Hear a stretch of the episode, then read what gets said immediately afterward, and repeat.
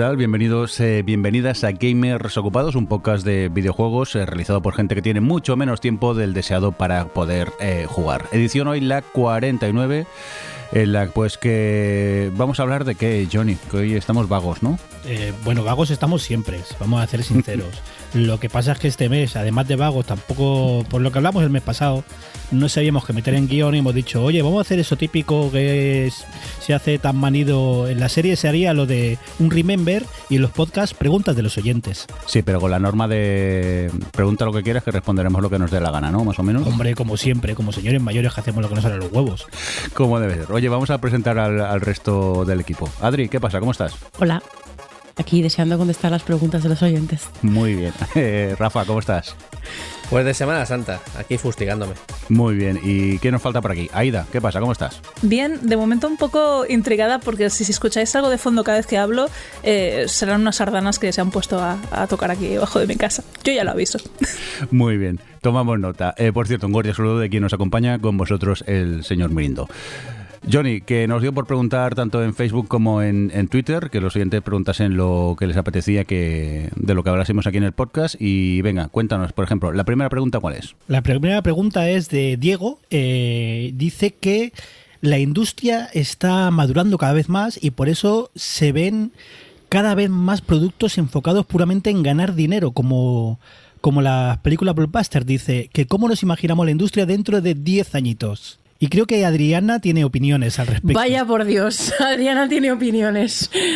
Eh, sí, a ver, no, bueno, yo creo que, realmente los videojuegos, la industria del videojuego siempre ha tenido esta esto que dice Diego de estar enfocados a ganar dinero. Lo que pasa es que sí que es verdad que creo que actualmente eh, lo que pasa es que los videojuegos están formando parte de de la economía de escala que están teniendo las majors en general del entretenimiento, porque mm, o sea, es como, bueno, lo estamos viendo con, yo qué sé, por ejemplo, con Disney Plus, no sé si lo tenéis, pero bueno, Disney ya veis que está estrenando series y tal, y eso no, no les saldría rentable, no les, no les eh, compensaría estrenar algo así que, si no sabéis, WandaVision ha costado 200 millones de dólares, que es lo que cuesta hacer una película de estas de, blockbuster de toda la vida, eh, no, no, les no les saldría rentable si no tuvieran un negocio gigantesco. Y los videojuegos forman parte ya bastante importante de ese, de ese entramado tan grande que tienen todas estas majors y, todo el tema de las IPs, bueno, lo estamos viendo como Fortnite, ¿no? Que se cruzan un montón toda la propiedad intelectual, o sea, como que que quizá los videojuegos a lo mejor estaban más separados de las cosas y ahora empiezan a estar eh, metidos un poco en, en todo el. Eh, pues con, con, Twitch, son una parte súper importante de Twitch, no sé, como que quizá es por eso por lo que da la sensación de que están como más metidos en, en el mundo industria blockbusteril. No sé si a lo mejor estoy mirando fuera del tiesto, pero no sé qué pensáis vosotros. Yo más que el tema blockbuster y tal, también creo que la pregunta va un poco enfocada a todos los temas que han habido en los últimos años con las loot boxes, ya no solo el juego de AAA que son superproducciones y que incluso pueden contar a veces con actores de Hollywood o, todo este tipo de cosas que se van haciendo, sino quizás sí que en ese sentido ha cambiado la industria al intentar monetizarlo todo, al también tener este modelo de juegos freemium, que luego tienes que ver anuncios, que luego puedes comprarte según qué contenidos estéticos o qué contenidos extra en ese sentido sí que veo que ha evolucionado la industria una cosa distinta, pero también parto de la opinión de que siempre ha sido una industria, por lo tanto siempre ha buscado el hacer dinero a través de los videojuegos. Simplemente se han ido como modernizando eh, las mecánicas o las cosas que ha ido utilizando esta industria para poder conseguir pues nuestro dinero.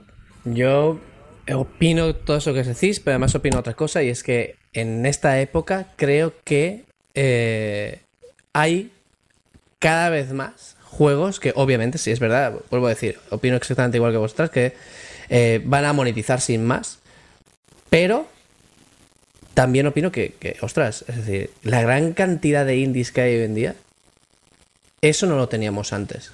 O sea, eso no lo teníamos en los 80, no lo teníamos en los 90, no lo teníamos en los años 2000, a principios de los 2000, no lo teníamos. Hoy en día tenemos una cantidad de indies brutal que se dedican a hacer arte, pero pensemos en que al final es una industria si no ganas dinero para comer, para hacer tu siguiente juego, hasta aquí llegó la aventura. Hasta los indies más indies tienen que pensar en hacer algo mínimamente comercial, ya sea destacando porque es impresionante a nivel visual, una nueva propuesta estética, una nueva propuesta narrativa, una nueva propuesta de lo que sea, o pues, no sé, ser del montón y, y morirse de hambre. Entonces, no sé, no, no veo este exactamente que haya mucha diferencia con el pasado en tanto que queramos monetizar. También es verdad que antes no existían los free to play, antes existían las demos. Tú te descargabas, una, descargabas, que narices descargabas. Tú te comprabas una revista y tenías demos, o, o con otro juego te venían demos y lo que sea, y ese era, esa era tu manera de probar los juegos. Y cuando acababas, si querías te lo comprabas o no. Ahora hay otra estrategia sin más. Otra estrategia que se llama free to play. Y también antes teníamos otra cosa que siempre nos dio la sensación como que teníamos mucho más acceso gratuito a los juegos, que era lo extendida que estaba la piratería. En ese sentido, todo el mundo tenía ROMs de juegos de Mega Drive, en emuladores en PC, juegos de, Game Boy, juegos de Game Boy Advance. Entonces, es como que hacía ver que era más accesible y por lo tanto nos parecía como una industria más abierta, como algo más. porque era tan extendido, al menos aquí en España, era exagerado el, nivel de, pues, de todo lo que se pirateaba.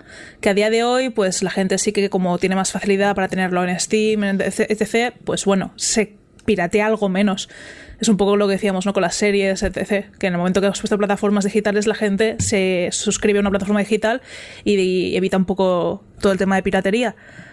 Pues yo creo que también eso da la falsa sensación como que antes teníamos acceso gratuito a los juegos y por lo tanto no lo veíamos como un producto en una industria que tenía un precio final. Y, ahora, pues bueno, es menos accesible todo esto y tampoco se busca tanto. Con esto quiero decir también, con lo que estaba diciendo antes, ¿no? de, de, de que pues antes no existía todo este mercado que tenemos indie. Eh, parece, parece que no, es decir, antes todo era indie, los 80 en el mercado español todo era indie y, podría parecernos que los juegos que salían eran cada uno una pieza de arte porque literalmente era lo primero que teníamos, ¿no? Es decir, no, no había nada anterior para comparar, ¿no? Con lo cual siempre podía parecer que fuera todo muy indie, muy demás, no sé qué, pero hasta las personas más jóvenes que hacían juegos en aquella época hacían juegos pensando que los iban a vender. Eh, simplemente quería cerrar un poco con esto eh, eh, mi, mi, explicación porque es que no quiero dejar claro que siempre ha habido una motivación económica detrás. Lo que pasa es que ahora hay mucha más oferta y, y, a lo mejor quizás esta gente que dice es que todo es muy comercial, a lo mejor debería poner los ojos también en otro sitio, debería empezar a interesarse por, eh, por los indies más que por el AAA y más que por este tipo de cosas. Que conozco mucha gente que dice es que todo ahora es blockbuster y no conoce maravillas indie que simplemente con escarbar un poco podríais llegar a conocer. Y así que animo, si, si realmente pensáis que todos son blockbuster y demás, os animo a que echéis un ojo y que busquéis a, no sé, algún tipo de, de, empresa chiquitita que os guste o algo para introduciros en el, en el tema de los indies. Dice Rafa que hay eh, muchos más indies que nunca, pero es que creo que en general hay muchos más juegos que nunca, ¿no? Hmm. Estamos hablando de cifras locas. No recuerdo qué mes del año pasado salieron 400 juegos una burrada así. Ya no solo indies, claro. Es, es muy democrático ahora hacer un juego. Ya no solo comercialmente puedes hacerlo. Alguien puede yo qué sé, por las tardes hacer su jueguico y lanzarlo al mercado tranquilamente, ganando dinero como Stardew Valley o sin ganarlo, siendo, como dice Rafa, puramente arte. Pero sí que es verdad que el nivel de, de producción que hay ahora es acojonante. Seguramente el, próximo año, por temas de COVID, vamos a tener una sequía fuerte, no van a salir tantos títulos. Pero los últimos posiblemente tres años la cantidad de juegos que han salido es, abrumadora. Lo veremos luego en preguntas eh, que vendrán después sobre por qué pasamos de un juego a otro, pero es que salen muchísimos, muchísimos juegos. No como blockbusters, no que siempre hay dos o tres gordos al año, pero en tema de juegos mm, yo creo que ninguno de los que estamos aquí damos abasto a lo que está saliendo actualmente. Ni nosotros ni nadie, creo yo. Eh, Johnny, a día, a día, de hoy es imposible abarcar todos los juegos que, salen al mercado. También yo creo que es porque ahora la tecnología permite de una manera mucho más fácil que cualquiera desde su casa eh, haga un juego y lo publique en Internet. Antiguamente eso era impensable. Y ahora afortunadamente pues es relativamente sencillo. A ver, entre comillas, tienes que tener conocimiento para poder hacer un juego, pero luego a la hora de publicarlo mm, lo puedes subir a cualquier plataforma y ya está allí disponible para cualquier persona en cualquier parte del mundo. Y eso también supongo que eh, hace pues eso, que haya mucha, mucho más mercado, mucho más juego publicado. Sí, bueno, de hecho, o sea, con los motores como yo que sé, Godot, Unity, Unreal y todos estos, Maker y tal, es muy fácil hacer juegos hoy en día. Otra cosa es que tengan éxito, es decir, cualquiera puede mm, toquetear, hacer cositas, hacer demos, hacer tal, y, publicarlo. Tiene, pero también es eso, hay una saturación, ¿no? Que, que, tapa, hay veces que tapa, esta saturación tapa cosas que sean realmente interesantes. Entonces, es un lado bueno y su lado malo, ¿no? Pero bueno, eso es otro debate que, que ya hablaremos en otro momento. Oye, Johnny, lo comentabas tú un poco en tu respuesta. Tenemos una pregunta de Oscar que nos eh, dice que pues hoy se vive ya tan deprisa que no se disfruta los juegos hasta el final y que la gente pues pasa un poco a otros rápidamente y, y también se pregunta si es que se hacen también los juegos muy largos. ¿Tú qué crees? Para mí, todos los juegos se hacen muy largos. Sé que para ti no, porque los mundos abiertos te vuelven loquísimo, eh, hay, también depende de, la actitud que tenga cada uno y de cómo y de cómo llegue. Yo siempre digo lo mismo. La primera vez que jugué al Red Dead, al primero, en Play 3, no me gustó. No me gustó, pero porque el problema era mío, que no que buscaba otra cosa, no tenía la actitud esperaba más un GTA que un juego pausado, que es lo que es, que tienes que tomártelo así. Eh, en estas cosas, tanto en películas, en cine, series, eh, como en juegos, el espectador, y en videojuegos aún más porque influyen más, hace mucho y esperarte otra cosa te puede, te puede romper. Dicho eso, para mí los juegos que además siempre se publicitan así, de dura tantas horas, este RPG dura 40 horas, oye, a lo mejor en 20 me cuento lo mismo mejor.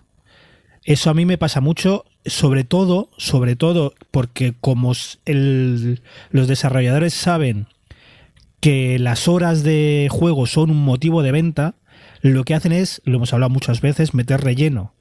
Tú estás ahora con los Assassin's Creed, si no, si no me has hablado mal. Correcto. Y, por ejemplo, el tema de recoger coleccionables le sobra. Para mí le sobra mucho al juego porque te desvía de la trama, es, es relleno para, para lo que hablamos, para meter horas. Para mí, todos estos juegos, si te duran menos, pero van más directo al grano, como una película, Sé que está muy mal visto, pero un juego de tres horas a mí me parecería estupendo. Un Uncharted de tres horas, tres, cuatro, me parecería redondo. Entiendo que, no es factible, mm, sobre todo por pasta y por ventas, pero a mí me parece eh, eh, opinión impopular del todo. Sé que aquí menos, pero para los oyentes opinión impopular del todo, porque quieren más y más horas. Pero a mí me pasa con los juegos. A mí llego de trabajar, juego, yo qué sé, tres horas a X título y después de una semana jugando tres horas o dos o una o la que sea, si no me aporta nada nuevo, si es todo el rato lo mismo, sí que es como una especie de agotamiento mental. Si es, hostia, estoy haciendo lo mismo y no me lleva a ningún lado. No sé si vosotros estáis en, en una situación parecida. Pero Johnny, estás hablando de los juegos, por ejemplo, de los coleccionables, pero de, los coleccionables, pero nadie te obliga a, buscar esos coleccionables para acabarte el juego. Si tú, por ejemplo, quieres saber cómo acaba la historia, no necesitas ir a por los coleccionables. Sí, lo que hablaba de los primeros Assassins, yo pasé del todo y los juegos lo mismo me duraron 8 o 9 horas cada uno. Y para mí los primeros Assassins me parecen muy buenos por eso, porque iba directo al grano, pero entiendo de que yo entiendo que mucha gente puede comprar un título y, no nos engañemos, para es una inversión importante. Lo mismo estás pagando 70 euros por un juego de salida. Y el hecho de querer aprovecharlo te hace, por ejemplo, estar jugando a un RPG y secundaria que ves, secundaria que quieres hacer, aunque sea inconscientemente, para aprovechar esa inversión, para estirar ese juego. Y entiendo que eso también inconscientemente puede provocar un desgaste o un estiramiento de la historia. ¿A quién no le ha pasado jugar un RPG, ponerse a hacer secundarias y no acordarte de la historia principal? ¿Por qué estaba haciendo yo esto? ¿Qué? ¿Por qué estoy aquí rodeado de esta gente? No te acuerdas. Y para mí eso diluye mucho las historias. Yo hablaba mucho de que es muy difícil contar historias interesantes en un videojuego y creo que en parte es por esto. Porque se diluye mucho en lo que el jugador puede hacer y si le das mucha libertad se puede ir a derroteros y olvidarse de la historia principal hay que saber llevarlo muy, muy bien. En eso te doy la razón y, todos sabéis que yo soy muy de mundo abierto, de perderme y secundaria que veo, secundaria que voy allí. Pero sí que es verdad que hay momentos que depende del juego. Me pasó con The Witcher. The Witcher a lo mejor pues le hecho 200 horas y realmente de la trama principal llevaría un 40% del, del juego. Porque es que me desvivía por perderme por allí y descubrir cosas. Pero ¿qué pasa? Que hubo un momento que el juego hizo clic, me empecé a aburrir, a aburrir, apareció otro juego y al final lo acabé dejando y nunca lo he acabado el, el de Witcher. Y es que es un poco un riesgo, realmente. Pero bueno, es saber a lo que vas. Y también supongo que a veces la historia me acaba aburriendo y tampoco importa saber el final, que eso me pasa en, en bastantes juegos. Pero ¿sabes lo que pasa? Que The Witcher es un caso aparte porque las secundarias son decentes o muy buenas a veces. Pero en muchos otros juegos las secundarias son relleno, pero de una, de una forma que no te lo puedes ni creer. La verdad es que todas estas mecánicas de, de bueno, todas estas cosas que se hacen para alargar y demás, eh, son interesantes aún así, deben existir. Yo creo que ninguno de aquí está de acuerdo en que, en que desaparezcan estas cosas y que hayan juegos simplemente de tres horas. Está bien que las haya, ¿no? Pero de la misma manera que hay juegos como Amnesia, que es un juego de terror, que en la siguiente versión o actualización, ahora no recuerdo bien, va a sacar eh, un juego de terror, ¿eh? Eh, va a sacar un modo sin sustos, ¿vale? Que puedas tú escoger ya no modo fácil, modo difícil, modo lo que sea, un modo sin sustos. Ostras, estaría bien que haya un modo de straightforward, es decir, todo recto. Eh, modo de mm, quítame cositas alrededor, ¿vale? Quítame cositas alrededor para ir tirando y, y ya está, ¿sabes? Es decir, estaría bien poder marcar esto para no distraerte, ir a la historia principal y luego ya si quieres, si te gusta el mundo, pues lo rejuegas como quieras. Yo en este caso sí que, por ejemplo, siempre juego los juegos mucho más por la historia. Y entonces, pues, eh, gran parte de mi vida he estado obviando las secundarias. Es decir, incluso con el propio Spider-Man de, PlayStation, eh, el de Sony, eh, no. O sea, me cansé de secundarias y quise tirar adelante con la historia. Entonces, ¿qué pasa? Que sí, que si un juego a lo mejor hay gente que le ha echado 60 horas, yo le habré echado 40. Eh, a mí, precisamente eso, el tema de las secundarias que no aportan nada y que son además una cantidad insana de, secundarias, me, me cansa muchísimo. Pero, por ejemplo, con el Final 7 Remake hay muy pocas secundarias en comparación a otros juegos, ¿no? Entonces, eran chorras, eran bastante absurdas, pero además te daban como un contenido en el juego, que era una cosa tan tonta como el hecho de sacarte todas las secundarias hacía que los trajes que tuviesen las chicas cuando van a ver a Don Corneo, eh, ¿Corneo era? Eh, ¿Cómo se llama el mafioso? Es que ahora tengo dudas. bueno, pues el caso es que los trajes cambiaban en función de si te habías pasado las secundarias o no. Eh, pues algo así como el premiar con las secundarias eh, un contenido, no abusar de ellas o incluso que narrativamente tengan subtramas a la historia, sí que le veo sentido, pero cuando son eso, perseguir palomas, eh, rescatar gatitos y cosas así, pues se me hace muy, muy cansado y son un contenido que obvio totalmente de los juegos. O sea, a diferencia de, de Mirindo, que es el coleccionista por excelencia, a mí me puedo pasar un juego con 19 logros de, de 120 y me da igual. O sea, es algo ya que, que, que borro totalmente de mi cabeza de forma instintiva, porque es que se me hace muy pesado si no. Pero es que los logros son un añadido, simplemente. Nadie. No tienes por qué hacerlos. Lo que pasa que, bueno, si tienes afán completista, sí, pero sí que es verdad que puedes pasar olímpicamente de los logros de un juego e ir directamente a- al grano. Decía Rafa ahora, no queremos que en todos los juegos en de tres horas que no haya juegos. Sí, es cierto, yo no quiero que dejen de haber juegos grandes. Lo que sí que me quejo muchas veces es que no todos los juegos tienen que ser grandes. Es- hemos entrado en una dinámica de que todos los juegos, hablábamos de Assassin's Creed, por ejemplo, ha entrado en esa dinámica. Assassin's Creed ahora son The Witcher de Hacendado. Y Assassin's Creed ahora son todo mundos abiertos de mil millones de horas y mil millones de horas de relleno. Decía ahora Aida, wow, mucha gente se ha pasado el juego en 60 y yo solo le he echado 40. ¿Solo? ¿40? ¿Cómo que solo 40? Son un porrón de horas. Y yo entiendo que en, muchos medios eh, meter... No es, problema no es que sean 40 horas, es lo que hablábamos no hace mucho. Si son 40 horas, que en esas 40 horas me estás desarrollando personajes, me estás diciendo algo, me estás... mm, que no sea obligatorio, pero que enriquezca el mundo, como hace Naughty Dog muchas veces, me parece estupendo. Lo que no puede ser es que sean 40 horas o 60 horas de la nada, de misiones de pa' aquí para allá. Mm, eh, De estas cosas me quejo yo. Assassin's Creed tiene misiones genéricas. De hecho, ¿cuál era el juego? ¿De Elder Scrolls? Eh, Skyrim. Las misiones eran procedurales. Eran para allá procedurales. Que decía Jordi, a ver si me lo paso. Jordi no tiene Gracias por avisarme dos meses más tarde de eso, cabrón. claro, nos reímos mucho, jijaja, pero le echaste horas, ¿eh? Le echaste horas. O sea, lo que digo no es, hostia, que todos los juegos sean cortos. No. A mí me gusta mucho Red Dead Redemption 2 porque es un mundo pausado que te puedes perder en él. Pero no todos los juegos tienen que ser Red Dead Redemption 2. Esa es mi opinión.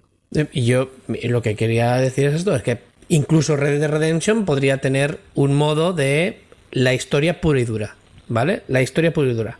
Que creo que, no me recuerdo ahora qué juego he jugado estos días, que ponía poder modo historia, es decir, modo historia, modo fácil, modo difícil y modo lo que sea, ¿no?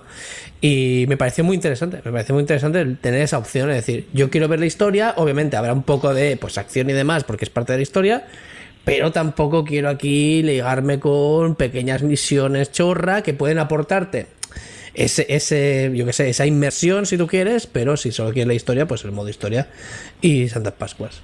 Pero corregirme si me equivoco, pero la mayoría de los juegos estos te puedes obviar las secundarias, ¿no? Ir solo a las...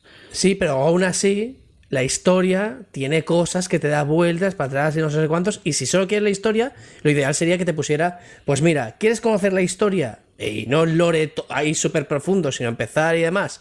Pues a lo mejor yo que sé, un, un, juego en el que haya ciertos pequeños capítulos. ¿Me explico? Es decir, vas a pasar por aquí, aquí, aquí. Y que te deje ver. Tú has visto la historia pero te falta todo este lore del personaje aquel, del personaje no sé qué, y, ya está. Y entonces tú decides y dices, ostras, mira, la historia, hostia, me ha gustado. Vamos a ver Half-Life Alyx, creo que era, que seguramente lo vamos a comentar más tarde. Half-Life Alyx tiene un modo que pone modo historia. Ni combates, ni cosas raras, ni tú tía para adelante. Bueno, combates sí que hay, pero quiero decir, lo justito y, disfruta del viaje. Y mira, el mismo Red Dead solucionaba esto mm, de una forma que marcaba diferente la historia, las, las misiones de historia principal y las secundarias lo que hacían en complementar. Por ejemplo, eh, eh, mini spoiler, Red Dead Redemption, que habla de redención, en, una de las primeras misiones, no recuerdo si la primera, eh, el protagonista contrae una enfermedad. Esa historia la podías seguir con secundarias para, aprender más de la redención. La podías hacer si querías. Si no la hacías, si solo ibas a las misiones de historia, el juego dura mucho menos y eh, te perdías estos detalles. Esto es las secundarias bien, que digo. Dime, Rafa. Em, pero, o sea, estaba clarísimo cuando son secundarias y demás, porque hay veces que simplemente te encuentras cosas en el camino, ¿sabes? Y hay muchos juegos en los que no tengo marca como secundaria y te pierdes en ella.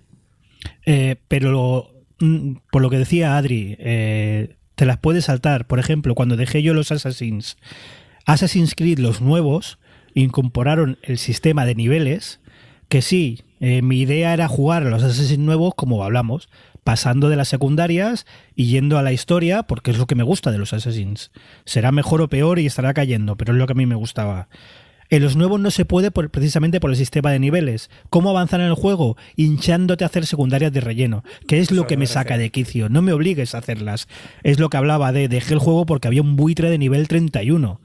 ¿Cómo consigo acabar con un buitre haciendo 50 secundarias clónicas de relleno? A eso me refiero, no todos los juegos necesitan rellenar horas de esta manera. Déjame no hacerlo. También un poco volviendo al tema de, que hablabas de esta opción que comenta Rafa, de que los juegos te da la posibilidad de, jugarlo en modo historia o un modo más sencillo.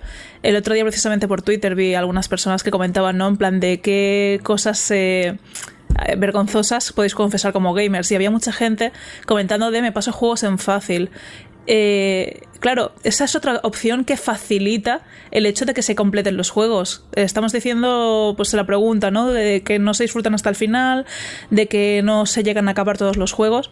Y a lo mejor un planteamiento que tienes que hacer tú como gamer con poco tiempo, como, como un gamer ocupado, ¿no?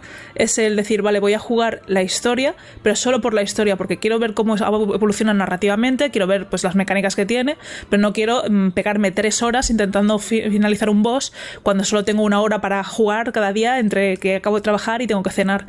Es en plan de muchas veces como que, el orgullo ¿no? no nos permite decir, va, voy a jugar en modo historia porque solo quiero jugar la historia. No, no, tenemos que hacerlo con una dificultad normal o difícil y luego la pesadilla y luego alardear de ello en redes sociales. Pues ostras, si tú quieres jugar un juego, también puedes plantearte el decir, quiero jugar al juego, pero no tengo el tiempo que me va a suponer jugarlo en difícil. Y simplemente disfrutar la aventura y de chill es una cosa que veo como una opción también que ayuda a poner estas opciones a que se completen los juegos. Yo es que, eh, y es un poco extensión de lo que está diciendo Aida, os escucho hablar y tengo muchos, muchos pensamientos encontrados todo el rato, porque estoy de acuerdo con vosotros y a la vez no. Y creo que todo está, o sea, hay una gran parte de nosotros en todo esto y que los juegos tienen una cosa como una especie de conflicto que es que, te quieren contar historias, pero a la vez son juegos y quieres jugarlos. Y lo que estás diciendo, Aida, está bien porque dices, sí, quiero que me cuenten la historia. Por ejemplo, yo ahora estoy con el God of War, ¿vale?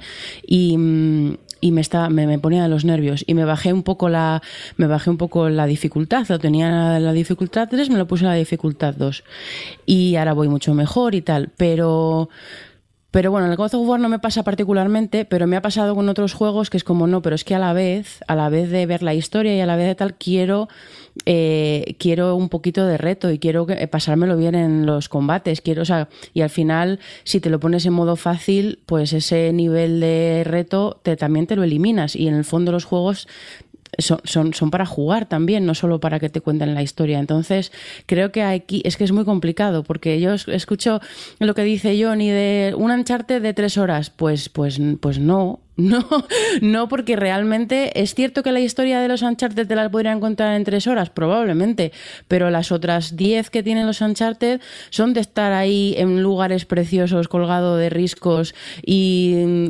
mirando a ver cómo te cargas a 40 eh, para encontrar un tesoro de mierda. Pero, pero, y es parte de la diversión, ¿no? Entonces, no sé, me parece que, además estamos hablando mucho de juegos narrativos, que es que, que irónicamente que lo diga yo esto, pero pero, pero no sé, es que es el, eh, creo que es un conflicto ahí que tienen los juegos que me parece muy difícil de resolver, la verdad. Aparte de que estoy de acuerdo con lo que decís, de que sí que están, que, que se nota que se fuerza y se fuerza el rellenar horas y todas estas cosas, pero creo que no solo se trata de eso, sobre todo con algunos juegos. Pero, pero bueno. Yo creo que eso es un reto. Creo que eso es un reto de diseño, lo que dices tú. Es decir, es que tú puedes diseñar el juego con una dificultad tú puedes diseñar el juego, tú diseñas, tú diseñas unas mecánicas, integras una narrativa, unos, eh, unos niveles, ¿vale? Lo que sea. Y luego, pues, esa dificultad se tiene que ajustar, ¿vale? Hacia arriba, hacia abajo, para hacerla, pues, interesante para lo que quieres explicar. Pero también puedes diseñar alternativas que te permitan, pues, ostras, que esa cosa que tú crees que puede ser interesante en la historia, que es acción pura y dura, pero que es importante para el desarrollo del personaje, que esté ahí, puedes decidir no quitarla perfectamente, en, quizás bajar la fuerza de los enemigos, por ejemplo, o, su inteligencia, pero quizás puedas ajustarlo de tal manera que haya una opción fácil que te siga siendo interesante jugar.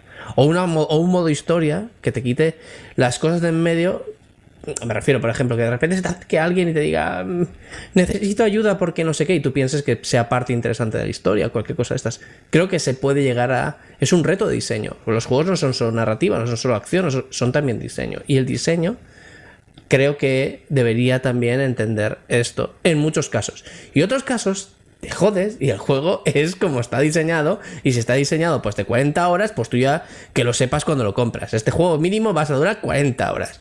Y tú decides como jugador pues si quieres jugarlo o no quieres jugarlo el reto o no. En muchos juegos se lo ponían. Hay juegos que lo indican. Ahora cuando indicas cuando te da a elegir el nivel de dificultad lo he visto en varios juegos no me hagas decir ninguno ¿eh? pues me lo inventaría. Pero muchos te dice este es el nivel con el que hemos diseñado el juego el que creemos que es equilibrado. Y luego te dejan subirlo o bajarlo. Pero te dice, nosotros lo hemos diseñado así, creemos que es divertido así. Luego está, es que es muy complicado, es lo que, lo que decía Adriana. es muy difícil. Es muy difícil y lo que, lo que estáis comentando ahora también, bueno, es que tiene, eh, yo estoy muy de acuerdo con lo que ha dicho Aida, que también hay un factor muy importante de, mm, nosotros mismos, ya no solo del orgullo que del tema de bajarte la dificultad, creo que eso es lo de menos, es simplemente ser sincero contigo mismo. O sea, yo escucho a Jordi decir que ha estado jugando a 200 horas al The Witcher por las secundarias y que al final se acaba aburriendo de la historia principal, pues chico, pues uno, no sé si lo consideraría una cosa mala por parte del Witcher cuando te ha tenido 200 horas a tope. Y, y, dos, pues eh, también pues, quiero decir, también lo entiendo, que después de 200 horas estar del, del brujero hasta los cojones. Em, pero que a veces es, eh, eh, es, es, muchas veces a mí me pasa que es como, o con el Ghost of Tsushima, yo por ejemplo lo dije aquí, me, avergüenza, o sea, 90 horas yo para un juego que en realidad no me gustó, pues que sí que me gustó, porque al final mm, hubo una mecánica concreta que me hacía, bueno, más bien una dinámica concreta que me hacía mucha gracia y me lo pasaba muy bien. En cuanto resolví eso, pues dejé el juego. Y, fui sincera conmigo misma en ese sentido, que, es, que, es algo muy difícil de hacer, pero el tomar esa distancia de decir este juego, lo que, lo que dice eh, Rafa, ¿no? De cómo está diseñando este juego, ¿es para mí o no es para mí? Eh, porque no todos los juegos están hechos para nosotros como jugadores o lo que pedimos como jugadores, no sé. Eh, es muy complicado. También eh, comentar en cuanto a lo, del Witcher, que no es la primera vez que me pasa, que me ha pasado ya en otros juegos, pero principalmente le puedo estar echando muchas horas y aparece un juego nuevo, mm, llega a tus manos, mm, te tientas a probarlo, acabas jugando al otro y luego no, no vuelvo pues por, por pereza y también por no recordar cómo funcionan los controles. Me pasó con el... Eh, pero por saturación también, Sí, por saturación también, pero me pasó con, con, el, de, el juego de Aloy, el, ahí se me ha ido el nombre ahora. El, el Horizon. Es el Horizons. Me llegó el Red Redemption, el Horizon también llevaba no sé cuántas horas, me puse con el Red Dead, sí, lo sé, Adri, me estás matando con la mirada, lo sé, lo sé. Y, y no he vuelto y me sabe mal porque el juego me estaba gustando, pero claro, llegó otro y es el problema, que hay tanto juego que hay un momento que tienes que decidir. Y sí que es verdad que cuando llevas muchas horas, a veces dices, te tienda a probar otro y si caes en las redes del otro, mm, ya no vuelves al primer juego. Yo en, el, agotamiento. en el, en el, agotamiento, en el, el, Animal Crossing último, que además pilló con el confinamiento y todo eso, creo que, creo que he jugado 300 no sé cuántas horas a ese juego en literalmente tres meses. Pero bueno, eh, con el confinamiento no cuenta. ¿cuándo? Bueno, bueno, pero, pero, pero lo, y lo estaba disfrutando mogollón. Y de repente, no sé cuál, cuál supongo que el Last of Us, que llegó en verano, llegó el Last of Us y ya no solo es que no haya, es que no he vuelto a tocar el Animal Crossing con ninguna de las actualizaciones que han sacado estacionales y mira que me mola el rollo estacional de Animal Crossing, pues no lo he vuelto a tocar y es pura saturación. También porque tú y yo tenemos una cosa parecida y es que somos un poco, em, somos un poco ansias, somos un poco, eh, eh, no sé cómo, no, me sale la palabra, pero, pero nos obsesivos, obsesivos. Y, pero yo no creo que sea tanto de que tengas muchos estímulos alrededor, que también, sino que también es, es puro eh, saturación y agotamiento, que tu cerebro dice, ¿puedes cambiar, por favor, de, juego? Sí, porque si no llegas a la fase de ir por la calle, ver unas flores de colores y dices, mira, estas las necesito para hacer una poción. Le ha pasado a un amigo, ¿eh? Le ha pasado a un amigo. A mí, a mí, a mí. Bueno, luego os contaré. yo. luego os contaré lo que, lo que me pasa con después de haber jugado al Alex. Que ahora quiero. quiero. Es como cuando, cuando terminé de jugar al, al Breath of the Wild, que me pasaba que quería la parabela para la vida. me da mucha vergüenza admitir esto, pero me pasaba que era como, ay, aquí podría bajar con la parabela en cinco segundos estas escaleras. En fin, pasemos de pregunta vamos a cambiar totalmente de, pregunta y vamos a una de esas rápidas y concisas. Nos pregunta Luismi, ¿cuál es el juego más esperado de este año y cuál es al que más horas le vais a dar? Venga, ¿quién, quién se atreve? Aida, por ejemplo. Ostras, pues en mi caso, sinceramente, el más esperado este año lo ha anunciado hace poco y es el Life is Strange 3. ¿Por qué? Porque me encantan. Entonces, es un juego que sé que sí o sí me voy a comprar de salida. Es un juego que sé que sí o sí voy a jugar a la que tenga un rato en el momento que haya salido pero no es el que más horas le voy a dar. Y el que más horas le voy a dar probablemente es, al que ya le estoy dando muchas horas, que es el Persona 5 Strikers. He, vuelto a caer. O sea, estaba jugando al Assassin's Creed Valhalla, ha salido un Persona nuevo, he vuelto a caer, pero, pero de cabeza. O sea, no sé qué me está pasando con Persona 5, pero mm, ya está, ya no tengo más vida que esa. Venga, ¿quién más? Rafa. Pues la verdad es que muy poquitos tengo así en mente. El que más espero posiblemente sea el Resident Evil 8. El, el, Village este que, que le llaman. Más que porque, porque vamos, o sea, es Resident Evil y ya está. Um, eh, quizás también. Y la señora de dos metros. Y la señora de dos metros, la Dimitrovsky es. Dimitrovsky, tres metros, tres metros, pues. Lady Dimitrescu, tres metros. Dimitrescu, tres metros, pues más, más para nosotros. Eh, pues sí, más que nada, por eso, porque es Resident Evil y por también amortizar las VR de buena manera con Dimitrescu ahí. Eh, pero no realmente poquitos juegos, poquitos juegos. Eh, tenía antes de, del Resident Evil 8, quizás sería el más esperado el Zelda, pero el nuevo, la segunda parte del Zelda Breath of the Wild, pero como no me acaba el primero y tampoco se sabe si va a salir este año, pues, pues entonces Resident Evil 8. Johnny. yo tengo, yo sabes que tengo muy poca RAM y se me borran las cosas. Ya. Si me preguntas en frío, ¿qué te apetece próximamente? Nada, porque primero porque no me acuerdo y segundo porque últimamente ando un poco desganado con estas cosas. Ando de... En lugar de ilusionarme ya saldrá. Y cuando sale lo mismo lo juego y me encanta. Lo mismo lo juego y hago, uff, nada, no, no, no tengo nada últimamente en mente que me llame. Tampoco creo que haya anunciado nada así gordísimo que me, que me atraiga mucho, la verdad. Yo, por ejemplo, lo que he perdido es el hype. Perdona por interrumpir, pero yo he Exacto, exacto. Estoy, estoy, así, no tengo hype por nada. Por ningún juego, ninguna máquina, nada. Cero. yo, yo que creo que es diferente, pero vamos, que a mí yo tampoco y yo además no estoy tan al día de las cosas que se estrena cada vez. Además, últimamente de vez en cuando veo los, yo qué sé, los Nintendo Direct o las que anuncian este tipo de anuncios que hacen, es como, pero ¿y toda esta mierda que es? No sé, no me... Yo, yo tengo dos, dos títulos muy claros. El Horizon Zero Dawn 2, eh, que será por el que me compre la PlayStation 5 si me la compro, y el y de más horas y al final de mes eh, sale el Pokémon Snap. Yo lo siento, es es una es tengo una tara y se llama Pokémon Snap. Em, que todavía lo juego de vez en cuando en la 64, because sí. Y, y a lo mejor le echo horas a ese. Who knows.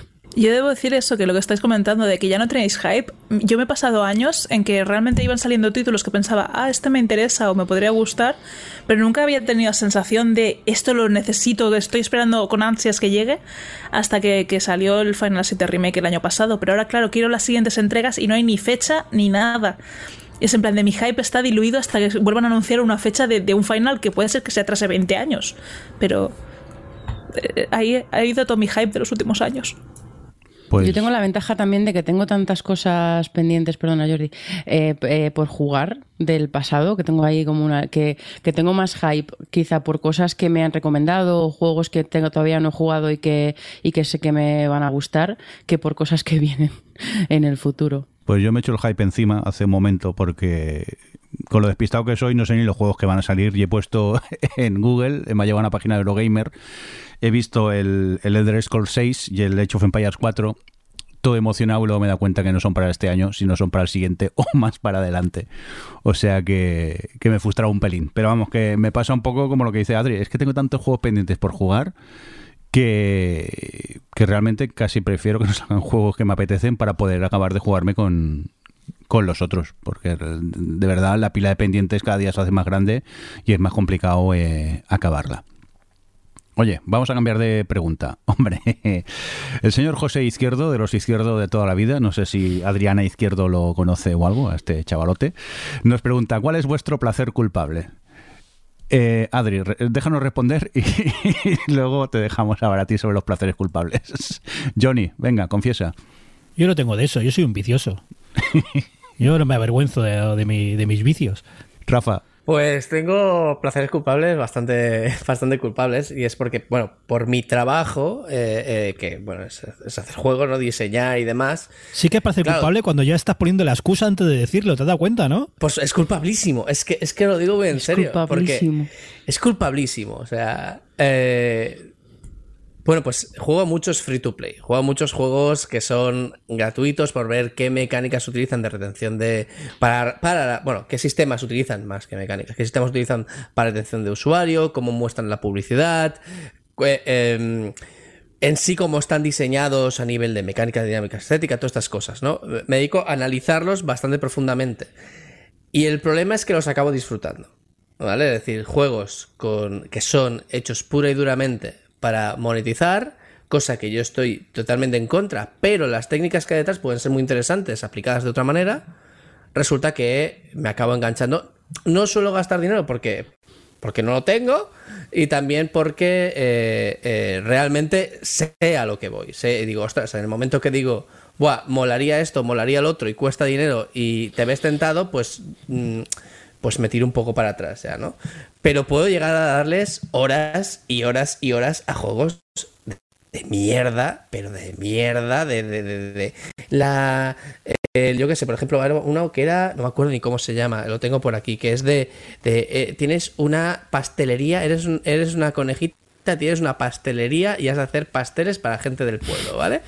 Eh, es, es una basura, o sea, es, pero es bonito, es divertido y tiene mecánicas muy interesantes. Me refiero a que es una basura en tanto que es un juego hecho eh, 100% en pos de la monetización, de 100%. Por eso no me gusta nada, ¿vale? Porque no. Pero, ostras, eh, acabas descubriendo que no es tan basura, que está muy bien diseñado, que no está tal, que no sé qué, que, que está muy bien pensado para que te enganche. Pero no, no mal. Es decir, para que digas, hostia, mira, está muy bien, quiero conseguir lo siguiente. Y en este caso, en este concreto, por ejemplo, también he descubierto que mm, lo han hecho muy bien para que no pierdas la vida. Y eso, por ejemplo, lo he descubierto gracias a dedicarme a investigar y todo esto. Pero es que hay otros, yo que sé, había uno de unas eh, bichos contra babosas o algo así, Friends, Happy Friends, Friends, no sé qué historias, que. Holidays, sinceramente. O sea, es. Es un Candy Crush más. Y y lo han conseguido. O sea, me, me- me- me- han enganchado. Pues estoy. Estaba, sobre todo estaba. Y sobre todo eh, es- estaba enganchado a estos juegos porque eran muy fáciles de jugar mientras vas en el metro, mientras vas a otra cosa. Así que, eh, bueno, ahí queda mi, mi placer culpable. O sea, Rafa, la de vueltas que has dado para justificarte que juegas a según qué juegos es vergonzoso. Venga, ¿Ah? al grano, Aida, ¿Ah? venga, confiesa, ¿cuáles son tus juegos? Yo iba a confesar unos que ya he hecho públicos, que son las aventuras estas de Wells Interactive, que son pelis mm, que podrían ser películas de Antena 3, pero como Rafa se ha, se ha explayado, digo, voy a hablar de los Sims. Sigo, sigo dándole a los Sims. A los Sims 4, o sea, he ido pasando del 1 al 2, al 3, al 4, pero es que en realidad no me siento, o sea, no, no lo hago público porque me avergüenza un poco, porque es un come horas importante. Pero es que tienen expansiones como la de Strangerville, que es eh, ambientada en Stranger Things, donde incluso puedes hacer investigaciones y acabar luchando contra un Demogorgon. Ah, similar, no es. No, no tienen la licencia. Ah, tienen también una expansión de Star Wars y tengo una, una- una especie de, de Jedi que, que- que tiene su sable de luz y hace duelos y hace misiones con el halcón milenario y es en plan de realmente los Sims han degenerado muchísimo y me está pareciendo la hostia. Porque es culpable este placer. Quiero entenderlo. Hay mucho estigma con los Sims. O sea, siempre lo ha habido. Yo es un juego que O sea- empecé a jugar con 10 años y, y claro, siempre ha habido el... Es que es un juego para chicas, es que claro, eres- como eres una chica juega a los, a los Sims y es en plan de yo no juego a las casitas a hacerme a mí, a mi novio, a mis hijos y a mi perro y a mi gato. Más que nada porque tampoco en la vida real querría eso para mí. Y si lo hicieras tampoco estaría mal. Pero a mí me gustaría ser un Jedi o me gustaría luchar contra el Demogorgon, me gustaría hacer cosas importantes en la vida y, y lo puedo hacer. O sea, no me creo a mí misma, no, no, no tengo una concepción egocéntrica de los Sims, pero, pero creo personajes guays que hacen cosas guays y me mola mucho. Mira cómo Adri ha defendido, ha defendido a Aida, y, y- pero a mí no. O sea, vale. A ver, lo de la conejita que hace pasteles, tío, no tiene excusa. Eh, ya lo enseñaré, ya lo enseñaré. Yo rápidamente, aparte de un juego que creo que juega todo el mundo, el Candy Crush, pero yo es que sigo jugando, voy por el... Bueno, juego a tres Candy Crush distintos porque cada día van sacando nuevos y, y voy jugando. Pero eh, últimamente, es decir, desde agosto juego a diario y bastante a uno llamado Cookie Clicker, que no sé si conocéis. que ya es bastante autoexplicativo el título del juego, porque es un juego en el que tú haces clic en una galleta y Espera, espera, si creo haces que hemos perdido a Adri, se ha muerto. Sí, no, ahí está, la pobre está la risa. agonizando. Va, que ya, ya lo hemos recuperado. Eh, pues eso, el juego realmente es una chorrada de juego porque es un juego que juega solo encima, porque tú realmente tienes que hacer como 20 clics a una galleta y a partir de aquí te va generando más galletas y contra más galletas vas teniendo, más galletas vas generando. Es súper absurdo el juego. No estoy entendiendo nada, Jordi. Te juro Pero que no estoy un- una entendiendo pregunta, nada. ¿son todas galletas del mismo tipo? ¿Van cambiando el tipo de galleta? ¿Hacen merch? ¿O, o Mirad, qué? es un juego para navegador. No entréis ahora que estamos grabando el podcast, pero cuando acabemos de grabar el podcast, poner cookie clicker y os arruinará la vida. Pero que lo sepáis. escúchame, a ver si, a ver si lo he entendido bien. El juego es, abres el navegador, Hay una haces galleta. clic 20 veces y juegas solo. A partir de aquí sí, porque te genera eh, Pero- pero, ¿qué me estás automáticos. contando, Jordi? y- Gracias por hacer el juego de ¿Cómo la conejita algo digno. pues te estoy contando que ahora Porque las mismo. secundarias, porque lo las historias de tres los juegos Claro, toda, la, toda la profundidad. Pues te estoy contando que ahora mismo llevo Porque generadas por 200 horas al segundo. Witcher. Ay, Dios. No sé si son 200 horas al Witcher, ¿y cuántas 12.000 llevas? quinquillones de, al galle- cookie? de galletas o algo así por ¿Pero segundo. qué es un quinquillón? ¿Un, un millón con una vajilla? No sé, es una barbaridad de millones de galletas por segundo que estoy haciendo ya. Pues Ahora, ese es ¿cómo mi placer culpable. Ahora eres el director del programa. ¿Cómo te vamos a respetar? No, no, respeto ninguno, yo lo reconozco, estoy enganchadísimo Yo lo a siento, ese esto juego. no lo puedo defender. Bueno, no. Ahora dilo de placer culpable. Ahora suelta tu rant si tienes. Suelta tu Voy a rant. soltar mi rant porque no puedo más. Ay, mi rant es que no me gusta y no me ha gustado nunca el concepto placer culpable porque mm, porque tiene dos cosas, o sea, porque viene de dos cosas que, que, no- que aborrezco. Una es lo que ya he dicho Aida, ¿no? Que es el esta presión social, esta cosa de que parece que porque mm, porque a ti te- o sea porque disfrutes de algo que, que tiene que está mal visto que tiene ciertas connotaciones o que a la gente no le gusta parece que tú no sabes distinguir o sea el concepto sé que esta película es mala pero la gozo mogollón de verdad la gente no lo entiende. Pues es que con la o sea sí que la entiende pero pero es mejor hacerse como el entendido y, y me da mucha rabia. Y lo otro es el, el esnovismo no el decir ay es que los Sims son juegos para chicas es que el Candy Crush es juego para, para más de casa es como eh, pues eso es como un esnovismo asociado al concepto que no me gusta nada y no me ha gustado nunca y yo no pienso sentirme culpable por, por, por algo que disfruto y ya está aunque entiendo el concepto y a veces me pasa ¿eh? que, que no soy ajena a él pero pero pero eso Pues yo me siento culpable porque me está arruinando la vida el juego de las galletas, de los cojones. No entréis, por favor, no lo juguéis. Voy a entrar, voy a entrar para poder defenderte y No, poder Adriana, decir no que no entres, es un no placer entres, por culpable. favor. Pero que no, entiendo entres. cómo te arruina la vida Pero si ¿cómo juegas no solo. voy a jugar al cookie? Porque, si- porque si haces más clics consigues más galletas. No lo puedo decir. Por favor, es el mejor, el mejor título de la historia. Venga, Venga. va, va, vamos, eh, vamos a la siguiente pregunta. Sí, una que nos interesa a ti y a mí, creo, Johnny. Nos pregunta Roberto si vamos a volver al élite ahora que tenemos piernas. Eh, pues yo creo que sí, ¿no? Tú has vuelto ya, yo... Yo volví hace un par de semanas porque entramos en guerra con no sé qué facción y entré a ayudar un, un poco. Pero realmente a mí el tema de las piernas no me llama mucho y los vídeos que he visto, la verdad que no... No sé, pierden un poco el concepto de lo que era el juego de simulación espacial, de ir con tu nave allí saltando de sistema en sistema, y me echa un poco para atrás. A ver, Sí, a mí me echa para atrás que todo lo que he visto son tiros. Yo, yo he visto mucho disparo y mucho salto. Bueno, Yo quería pasearme por la nave, ¿eh? yo soy así de tonto. Yo no me dejaba de pasear por la nave y con eso ya estoy contento. Y me pones un emulador en la nave del cookie clicker y ya lo gozo. Qué malas personas sois. Adri, no te lo pongas en el móvil, que es droga mala eso. No lo enseñes por aquí por la webcam. Eh, pues eso, Roberto, que no sé, que a ver, que sí que le echaré un, un tiento, pero realmente creo que se pierde un poco lo que era el, la base un poco del Elite Dangerous, que era aquello, pues la exploración espacial más con la nave y no por, por bajar a planetas. Pero quién sabe, mm, conociéndome, si me he enganchado al Cookie Clicker, ¿cómo no me voy a enganchar al Elite? Pararlo, piernas? pararlo todo, pararlo todo. Que estoy viendo a Adriana haciendo clic en el teléfono. Pero. Jordi, Ya pero Jordi, perdido. que el cookie clicker es literalmente cookie clicker. Claro, le das clic a una galleta. La, la, la chocolate cookie esta que Hemos quedado que no shaming, no shaming, Adri. No shaming. ¿Cómo la vas a si estoy viendo Adri. masturbar el teléfono?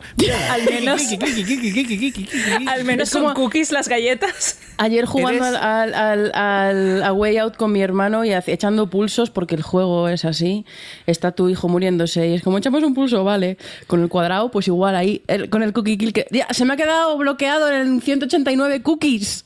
Cookie Mamporrero. Eh, Cuidado que hay clones, ¿eh? y ese no es el bueno, ¿eh? creo, Adri. Que lo sepas. en especial. Ya es, es que. True fan, true fan de cookie. Tu cookier, es, Jordi es true cookie. Esas no son mis galletas. Bueno, pues no os voy a mentir, no he hecho milagros con la edición, hemos tenido que parar la grabación un rato, nos hemos reído y ahora vamos a ponernos un poco más serios, Rafa. Sí, a ver, eh, Carlos, eh, con, con K y muchas R's, eh, os- bueno, ha, ha hecho una pregunta bastante larga y demás que eh, yo resumiría en que, eh, pues, eh, si va a haber en el futuro un juego o el juego, ¿vale? Como había en Ready Player One, en el que todo el mundo pues estaba metido en ello, que era una red social, era juego, era, bueno, donde tú hacías tu vida, ¿no? Y yo, mm, bueno, claro, dice, ¿habrá en el futuro, ¿no? Como eh, potar tu TikToker favorito directamente del juego y demás, no sé qué significará lo de TikToker favorito, pero todo esto, os puedo decir que, que ya existía en el pasado, ya se intentó en el pasado, que era Second Life. No os acordáis de Second Life cuando salió y demás. Creo que alguna vez lo hemos hablado. Second Life no ha muerto. Second Life sigue ahí. Tiene varios millones de usuarios. Sí, está Gaspar Llamazares haciendo mítines todavía. Eh, Sí, todavía. eh, Pues sí. Eh, y lo intentaron. Es que de hecho lo intentaron y lo siguen intentando. Y hay gente que está ahí metida y tiene su familia virtual y tiene todas estas historias, ¿no? Pero realmente una propuesta algo más potente, por no decir seria, porque en el fondo los de Second Life también intentaron de manera bastante seria, es lo que está haciendo Facebook. Es decir, Facebook compró Oculus porque tenía la ambición de crear una red social donde tú entraras literalmente. Es decir, no, no fuera que lo ves desde un móvil, sino que estés dentro de la red social y que hagas tu vida en esa red social, como en Second Life, barra, eh, pues está Ready Player One, que, eh, que, vamos, a- de que salió el libro, luego salió la película, donde pues la gente competía, barra simplemente se relacionaba mediante este juego, ¿no? Bueno, pues eh, existirá y demás, es muy complicado. ¿Será el sitio donde lo haremos todo? Es muy complicado. Pero bueno, esta ambición que, que- o, esta- o estas ganas de, de centralizarlo todo que tiene Facebook, ya os digo yo que pasan por los juegos, pasan por la virtual y pasa por juntar las redes sociales en, en un único sitio. Qué médico, ¿no? O o vosotros os llaman juegos así, que, que todo sea un juego en la vida. Bueno, es como es lo que dice Rafa, es como un secon- o sea, es como tener una segunda realidad en el fondo. No, igual que también nos gustaba los Sims en parte, no sé, como mezclar muchas cosas. A mí miedo no me da, pero pero pero bueno, siempre tienes esta cosa de que las redes sociales en realidad es un- una burbuja y, y es una burbuja muy controlable y bueno, pues por ahí sí queda un poco más de miedo, pero no sé, yo lo veo lo que dice Rafa, lo veo tan complicado que llegue a pasar algo, una realidad virtual así tan completa y tan compleja a corto plazo. Tranquilo, Jordi, que no nos va a llegar a nosotros. Venga, pues vamos a por más preguntas. Johnny.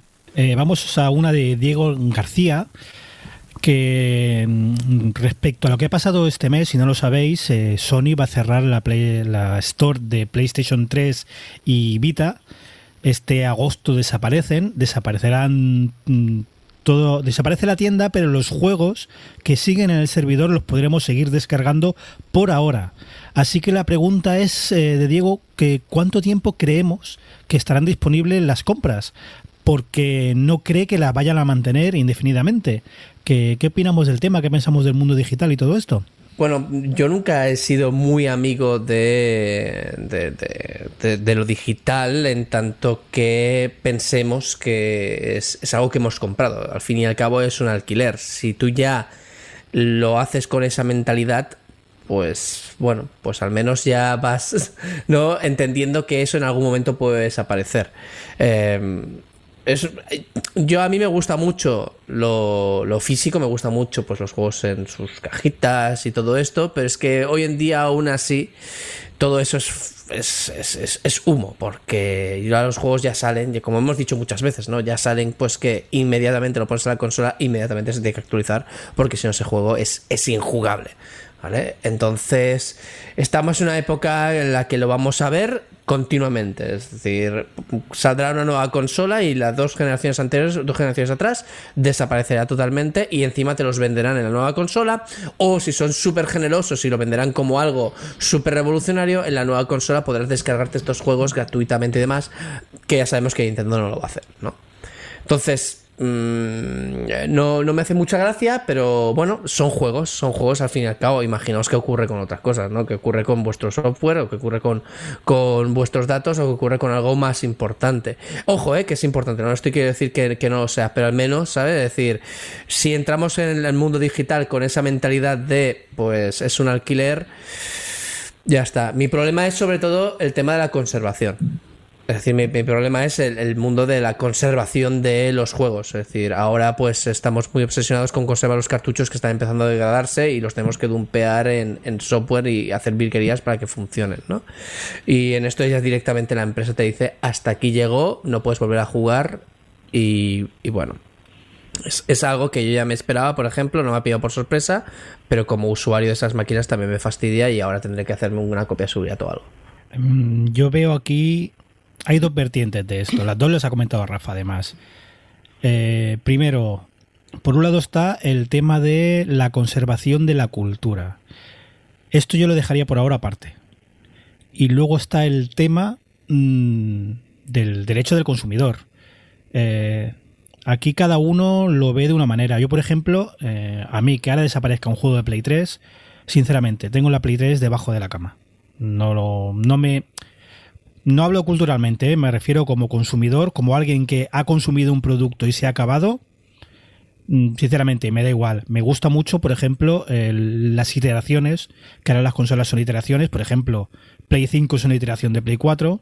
Las nuevas Xbox, esto ya viene de más lejos, son iteraciones. ¿Qué significa esto? Pues como los teléfonos móviles, que es lo mismo pero más potente. ¿Qué ventajas nos da? Pues que es todo compatible. Eh, ayer justo encontré mi copia del Dark Souls de 360, lo metí en la Xbox, se me actualizó mediante parche y es compatible, le han subido la resolución, puedo seguir jugando a mi copia original, cosa que está muy bien. Si no lo tuviera y hay un remaster que aprovecha mejor la capacidad de la consola, tampoco lo veo mal, nadie me obliga a comprarlo. Eh, ¿Por qué ha cerrado Sony estas tiendas? Porque cuesta dinero. Y estamos hablando de lo de siempre, de que las empresas tienen que ganar dinero. No cuesta dinero mm, o no cuesta mucho dinero lo que han hecho, que es mantener, ellos ya tienen los servidores llenos de juegos, mantener la ISO o el ejecutable o lo que tengan en el servidor no les repercute mucho. Si les repercute, ya no solo monetariamente, sino por cosas de seguridad, mantener lo que son las tiendas. Mantener que una consola antigua, con protocolos de seguridad antiguos, puedan seguir entrando a esos servidores. Yo entiendo, hablamos ahora de la parte comercial, ¿eh? yo entiendo el cierre. Luego está lo que decía antes, lo de la conservación. Decían ayer eh, un estudio que han hecho que van a desaparecer 2.200 juegos. De las tiendas o de donde sea. Que Sony los hace desaparecer. Estoy no en desacuerdo, pero creo que es muy matizable lo de... ¿Es Sony la que debe conservar estos títulos? ¿Es la distribuidora la que debe conservarlos? ¿No cada desarrollador debe tener su copia? O más aún, ¿no debería haber un órgano que se dedique a estas cosas? Conservar no es una cosa de, no, hay que guardarlo, no. Eh, en cualquier museo se decide que se conserva, si hay unos, hay unos medios de cómo se conserva, hay unas normas, hay sobre todo, sobre todo un contexto de la obra y de por qué la estamos conservando. No todo vale. Decíamos antes que un mes salieron 500 juegos. ¿Realmente deberíamos conservar esos 500 juegos? ¿Quién debería hacerlo? Todo esto es bastante más profundo y bastante más discutible que decir, hostia, Sony cierra la tienda, qué mal. Eh, yo creo que hay mucho, mucho que rascar ahí. Es muy curioso esto que dices de eh, sería responsabilidad del desarrollador poner si que quiere que todo el mundo tenga acceso ¿no? a, al juego eh, de manera perpetua que, que, ponga los medios, ¿no? El problema es también Sony, aquí también tiene el problema Sony, es decir, que para poder tú tocar la PlayStation 3, pese a que es una consola muerta, no digamos la PlayStation 1, ¿eh? es decir, la PlayStation 3 no te deja, no te deja porque no, no libera el software, no libera el hardware, no libera nada, es decir, te fastidias, cuando lo lógico sería que si esa máquina ya no tiene sentido comercial, pues ostras, como mínimo que diga, pues mira, liberamos esto para que vosotros hagáis lo que queráis y ya no nos importa, de la misma manera que hemos cerrado las, los servidores, ya no nos importa. Y si hay desarrolladores que sí quieren seguir manteniendo los juegos para esto, pues que tú pongas el enlace donde te puedas descargar el juego y poderlo tener, o sea, que pongan medios, o que no pongan medios, que, que lo liberen de todo y ya nos lo montaremos. Pero es que no es esto, simplemente lo cierra y ya está. Y se ha dado el caso de un desarrollador que por temas... Mmm, estamos hablando de PlayStation 3, que aunque que nos parezca moderna, no lo es tanto y las empresas de desarrollo tampoco es que tuvieran muchos medios en algunos casos. Hay algún desarrollador indie que perdió, eh, hizo un juego eh, como exclusiva para Sony, Para PlayStation 3 salió la noticia, ahora sí que es que os diga, eh, busca, es, creo que es fácil de buscar en Google, pero no me acuerdo el nombre, pues ha perdido el juego, es decir, no tiene el original. Y cuando Sony deje de dar soporte, no tiene ni el código, no tiene nada, se, le, perdió, creo que era, pues pasó algo, un incendio o un virus de estos que, que te fastidian, pasó algo y no tiene gran parte del código para poder reconstruirlo y lo va a perder. El propio desarrollador va a perder este juego. Y bueno, estas cosas pueden pasar. Entonces, bueno, mi única, mi única opinión al respecto es, no te interesa empresa, has dejado de dar soporte a esto, libera, libera el software, libera el hardware, como mínimo el software, para que no se convierta en basura. Porque esas máquinas se van a convertir en basura si realmente las acabas desconectando, porque los juegos van a ser injugables y incluso mucho dinero que te has gastado en esas máquinas va a ser dinero tirado y vas a considerar esas máquinas basura. Así que mi única opción es que liberen y que dejen a, la población hacer lo que quiera. Eh, luego, respecto a todo esto, en el, tema conservación hay una tercera, una tercera pata que, que hay que hablarla. Porque, por ejemplo, en el medio audiovisual, en cine o en series, conservar una película por ejemplo, conservar Casablanca es relativamente sencillo. Tienes que tener un poco de contexto de la situación de esa época, tienes que tener la película y ya. En el, caso de muchos videojuegos, que siempre hablamos de, no, los juegos, cuidado, porque ahora, aunque lo tengas físico, tienes el parche, así que no, no tienes la misma experiencia. Eh, hay otra pata que son los jugadores. Por ejemplo, eh, World of Warcraft no se puede conservar. Porque para conservar eh, el World of Warcraft, la primera versión, necesitas estar en ese año con más o menos los mismos jugadores conectados a la vez, eh, en la revolución cultural que supuso, todo eso no se puede replicar. Tú puedes guardar el código fuente de la versión 1.0 de World of Warcraft, pero nunca vas a tener World of Warcraft. Y esto pasa con cientos de juegos online que no solo, por ejemplo, el mismo Elite. Elite no evoluciona solo por lo que hacen los desarrolladores. Los desarrolladores reaccionan a lo que hace la comunidad y el juego evoluciona según el feedback que está teniendo de su comunidad. Todo esto no se puede ni se va a poder conservar. Se puede hacer historia, se puede hacer arqueología del videojuego, pero no podrás tener las mismas sensaciones o jugar a lo mismo que cuando salió el software original. Pero Esto eso pasa con todo, ¿eh, Johnny? No, yo ahora en casa... Sí, a ver. Pasa con cualquier arte que hagas. Pasa con, mira, pasa con, dice la serie esta, pasa con Perdidos. La experiencia de Perdidos de, de verla en directo semana a semana con todo lo que supuso y demás, no, o ver ahora juego de, no lo sé, creo que pasa un poco con todo. O sea, entiendo que los videojuegos online es otra cosa y que, por ejemplo, a mí me pasó que, tuve la suerte que la segunda vez que jugué al Journey sí que me encontré con alguien y, y ahí fue como la, experiencia del Journey fue como, Dios mío, esto, esto me llega demasiado a la patata. Pero la primera vez que lo jugué, eh, lo jugué yo sola, entonces esa, esa, eso no lo, no lo tuve hasta que un amigo me dijo, ¿te encontraste con alguien? Y fue como, ah, pues no. Y es verdad que, ahora ya una persona que entra al Journey es más probable que no se encuentre con nadie y no, no viva esa experiencia. Entiendo eso que, intentas decir, pero jolín, creo que mm, en general el contexto, vivir las cosas en su contexto es algo que pasa con la conservación de cualquier cosa. ¿No? Sí, pero... no, no, di, perdona, No, no, no, que, que, que, que sea, entiendo lo que, por eso digo que entiendo lo que está diciendo Johnny, que hay juegos en los que la experiencia online es parte intrínseca de, de esto, pero no lo sé, a lo mejor, bueno, no sé si se puede, en el caso de los juegos, no sé si se puede, se puede generar una especie de no jugador de mentira que emule lo que era estar en un, no lo sé, que a lo mejor en los juegos lo veo incluso más fácil, entre muchas comillas, de, de hacer algo que con otro tipo de artes.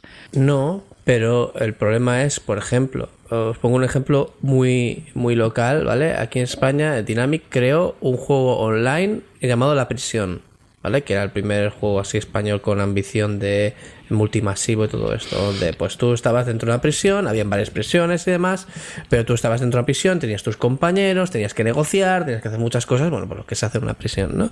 Y se creó, se creó una comunidad como en todos los juegos online alrededor. Pues eh, Dynamic decidió cerrar los servidores y se ha muerto el juego totalmente. Ahora hay un Telegram de jugadores de la prisión que quieren rehacerlo, que quieren tal, pero bueno, pues estoy dentro porque yo tengo el juego original, no lo tengo el juego original a posteriori, es decir, ya el juego estaba muerto y, y claro, la gente vende a, dos duros el, de esto y, lo quiero porque, quiero conservar ese trozo de historia, pero es que ese trozo de historia yo es, es inútil si no tienes el servidor detrás. Entonces, tú no puedes replicar la experiencia, ¿no? Es decir, eh, que hay de esas partidas que le dan sentido al juego, ¿no? Esas, esa- esos momentos. Pero como mínimo, libera de tal manera que, vale, tú ya no tienes interés comercial detrás de esto, pero que, que la gente pueda llegar a tener esa experiencia de alguna manera, juntándose en comunidad y decir, vamos a jugar, venga, somos 20 personas, vamos a echar una partida a prisión, montamos un servidor aquí y quien quiera, pues que se meta y todo esto. Eso ya no se podrá hacer nunca más. A diferencia de cualquier otro juego que tengas físico de los 80 o los 90, ojo, siempre y cuando pues el Jabo lo permita, se pueda tal, tengas todos los medios, que depende de la tecnología, no de alguien que haya dado el. La tecnología, vuelvo a decir que se estropea, pero no de alguien que haga hecho chuf y ha apagado un ordenador.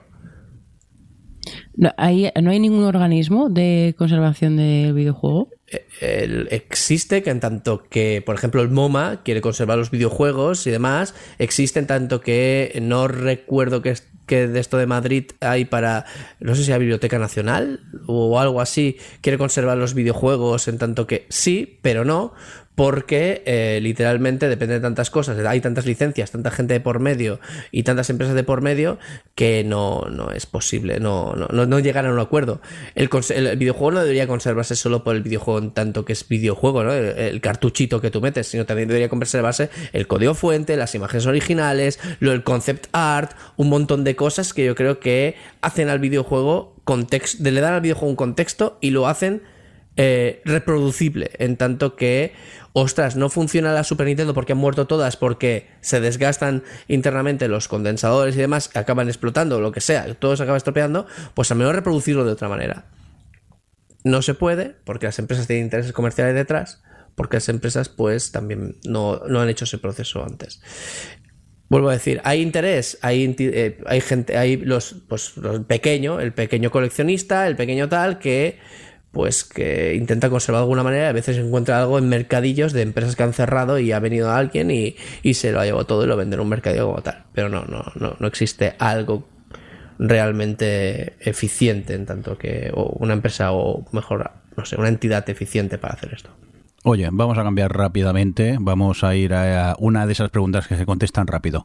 Nos dice Balearicus Gamer, dice, ¿cuál es vuestra consola favorita ever y por qué es Dreamcast?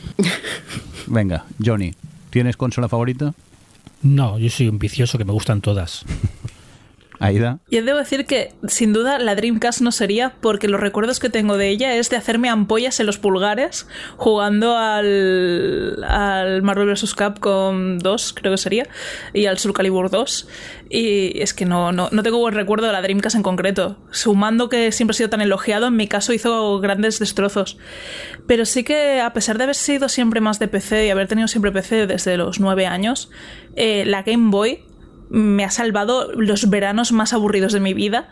Y si le debo tanto a una consola que no necesita estar en la corriente, simplemente te llevas un arsenal de pilas y ya te pueden enviar al camping de los amigos de tus padres, a Calella tres meses con tu abuela, no sé qué, que te llevas la Game Boy y no molestas a nadie en tres meses de verano. O sea, yo creo que es la consola que más he disfrutado llevándomela a cualquier lado. Me la he llegado a llevar en mi colegio que, que hacíamos misa y yo no estaba ni bautizada. Me llevaba la Game Boy a misa y estaba al final de todo jugando al Tetris, al Kirby, a lo que fuera, que me la soplaba la misa. O sea, de verdad que es la consola mejor parida de la historia. Adri. Espera, estoy procesando, me la soplaba la misa.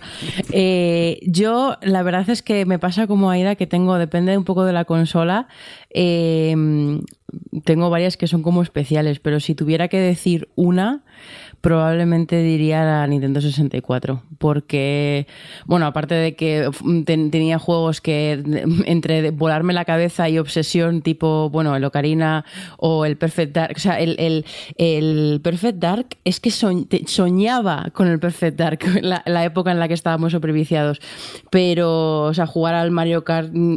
Realmente creo que gran parte de por qué la recuerdo con tanto cariño era, es por el Mario Kart, porque realmente la consola era y el juego eran un poco lo de menos, que, que quizá no lo sé, esa sea la mm, como el logro del Mario Kart, ¿no? que es como un juego súper sencillo eh, para estar, estar con tus amigos cuando eres adolescente ahí echando carreras mientras estás hablando de las cosas. Y, joder, todas esas tardes ahí echadas en, el, en la bodega de un amigo quienes pasábamos horas jugando al Mario Kart y charlando, pues las tengo muy en el corazoncito. Entonces, ahí. Y luego eso, que, que el Pokémon Snap, el Banjo, eh, un montón de juegos que los tengo como, como grandes juegos de, de mi vida videojueguil son de la 64.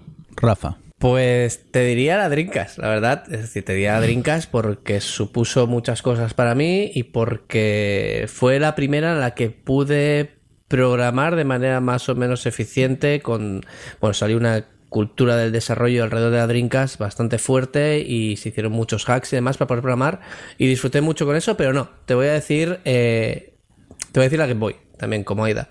Te voy a decir la Game Boy porque hoy en día creo que siendo un cacharro, eh, precisamente porque es un cacharro tan sencillo, tiene muy buenas ideas de juegos, por muy arcades que sean y demás, pero también tiene muchas, no sé, em, muchos puzzles, tiene muchas cosas que se están, no, no perdiendo obviamente, pero se están perdiendo, pero que eran muy originales para el momento y recuerdo haber pasado horas y horas y horas con la Game Boy y que hoy en día sigo, sigo teniendo pues mucho cariño e incluso pues, pues eso, o sea, estoy aprendiendo a programar para Game Boy e incluso pues eh, me gustaría en algún futuro desde esas máquinas tengo una lista de máquinas a las que me gustaría sacar algún juego, ¿sabes? Aunque no, no con sentimiento comercial precisamente, pero simplemente por decir, ostras, he entendido cómo funciona y, he, hecho un juego y la gente lo está jugando, aunque sean tres personas, y una de ellas es, es la Game Boy, vamos, o sea, Mm, si no, no es, yo creo que incluso no es esto por nostalgia, ¿no? Es decir, a los niños más pequeños,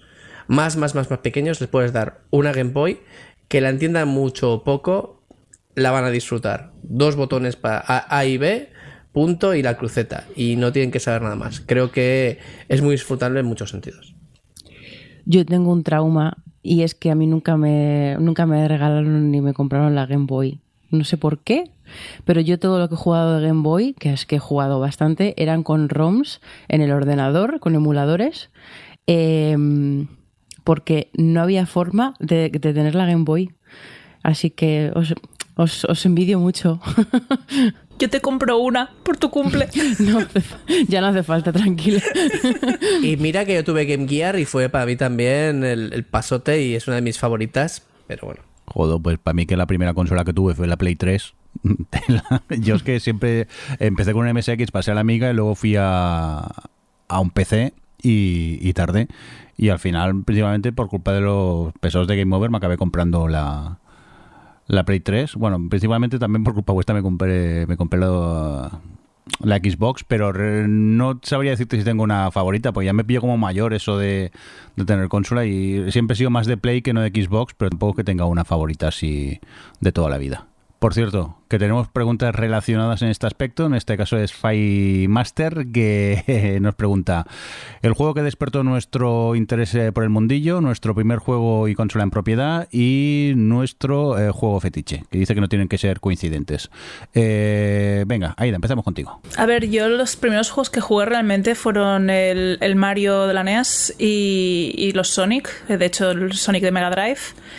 Y claro, serían las plataformas los primeros que despertaron mi interés. Mm, también me contesta un poco, ¿no? El, vuestro primer juego y consola en propiedad. Yo cuando era pequeña ya teníamos una NES en casa, enseguida tuvimos una Mega Drive, teníamos dos ordenadores ya, a la que cumplí yo nueve teníamos tres, y, la Game Boy Classic que a mí ya me compraron la Color. O sea, es como, es que lo he tenido todo muy al... muy accesible desde pequeñita. ¿Y juego fetiche? Yo creo que el primer, la primera aventura gráfica que conseguí pasarme sola que yo siempre fui muy de aventuras gráficas, por eso tuvieron que comprarme mi propio PC, porque íbamos a, hostias mi hermano y yo ya. Eh, se llama Max Hit The Road. O sea, fue un juego que me encantó y fue el hecho de. Mi hermano y yo competíamos mucho. Cuando jugábamos, o sea, cuando jugábamos a videojuegos competíamos mucho. Pero luego cuando jugábamos aventuras gráficas también de a ver quién avanzaba más que el otro y a ver quién se lo acababa antes, ¿no? Y en este caso fue una aventura gráfica que, claro, yo era muy pequeña y, estaba muy acostumbrada a pedirle ayuda a él con todo. Y en esta, como que él ya era en plan de, pues no te pienso ayudar porque si no me adelantas. el hecho de poder adelantar, que no, no, me lo acabé antes que él, pero sí que le adelanté en algunos tramos, me hizo mucha ilusión, porque a ver, hay una diferencia de cinco años que ahora no se nota tanto, pero en su día era un abismo. Y es como un orgullo decir, me gustó mucho este juego, lo he rejugado muchísimas veces.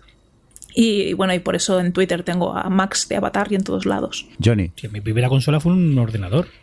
Yo recuerdo de jugar eh, a los arcade, no, no, me preguntes qué juegos había, los que habría en la época, y pasar a un CPC, CPC 464 con pantalla de fósforo verde.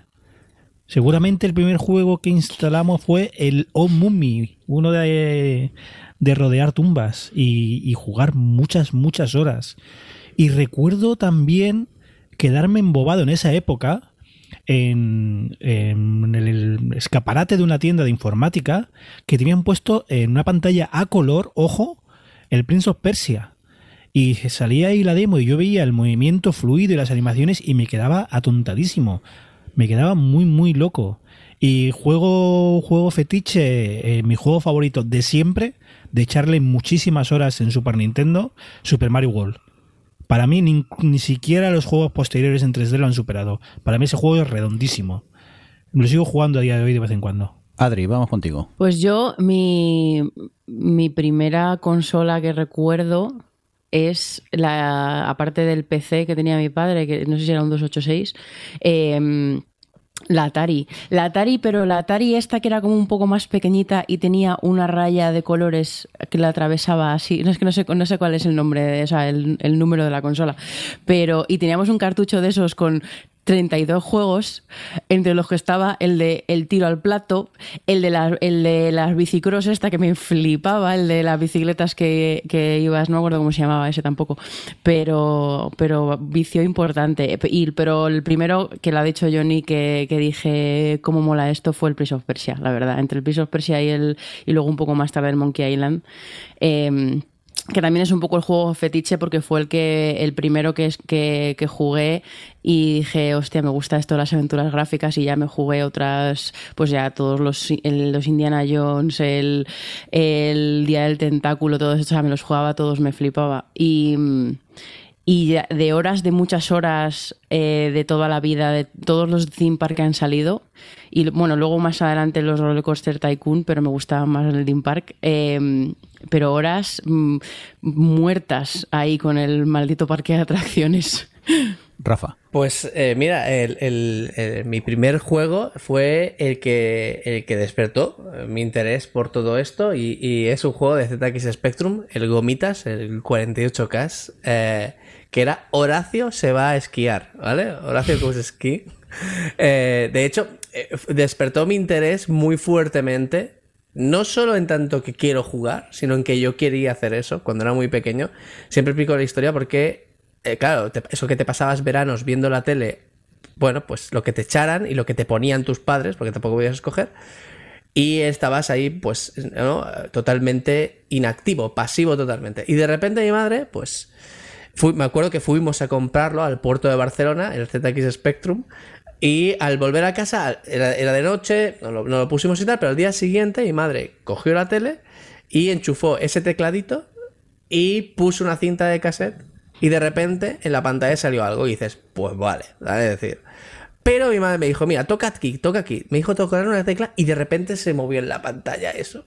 Y fue para mí mágico. O sea, yo poder controlar los dibujitos de la tele fue absoluta y completamente mágico. Y ahí me dije, eh, era muy pequeño, dije, quiero hacer estas cosas.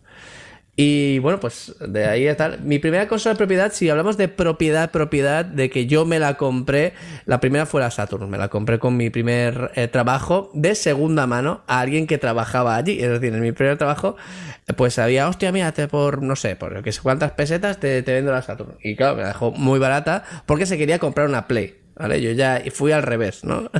eh, y me compré la Saturn. Y, la verdad es que.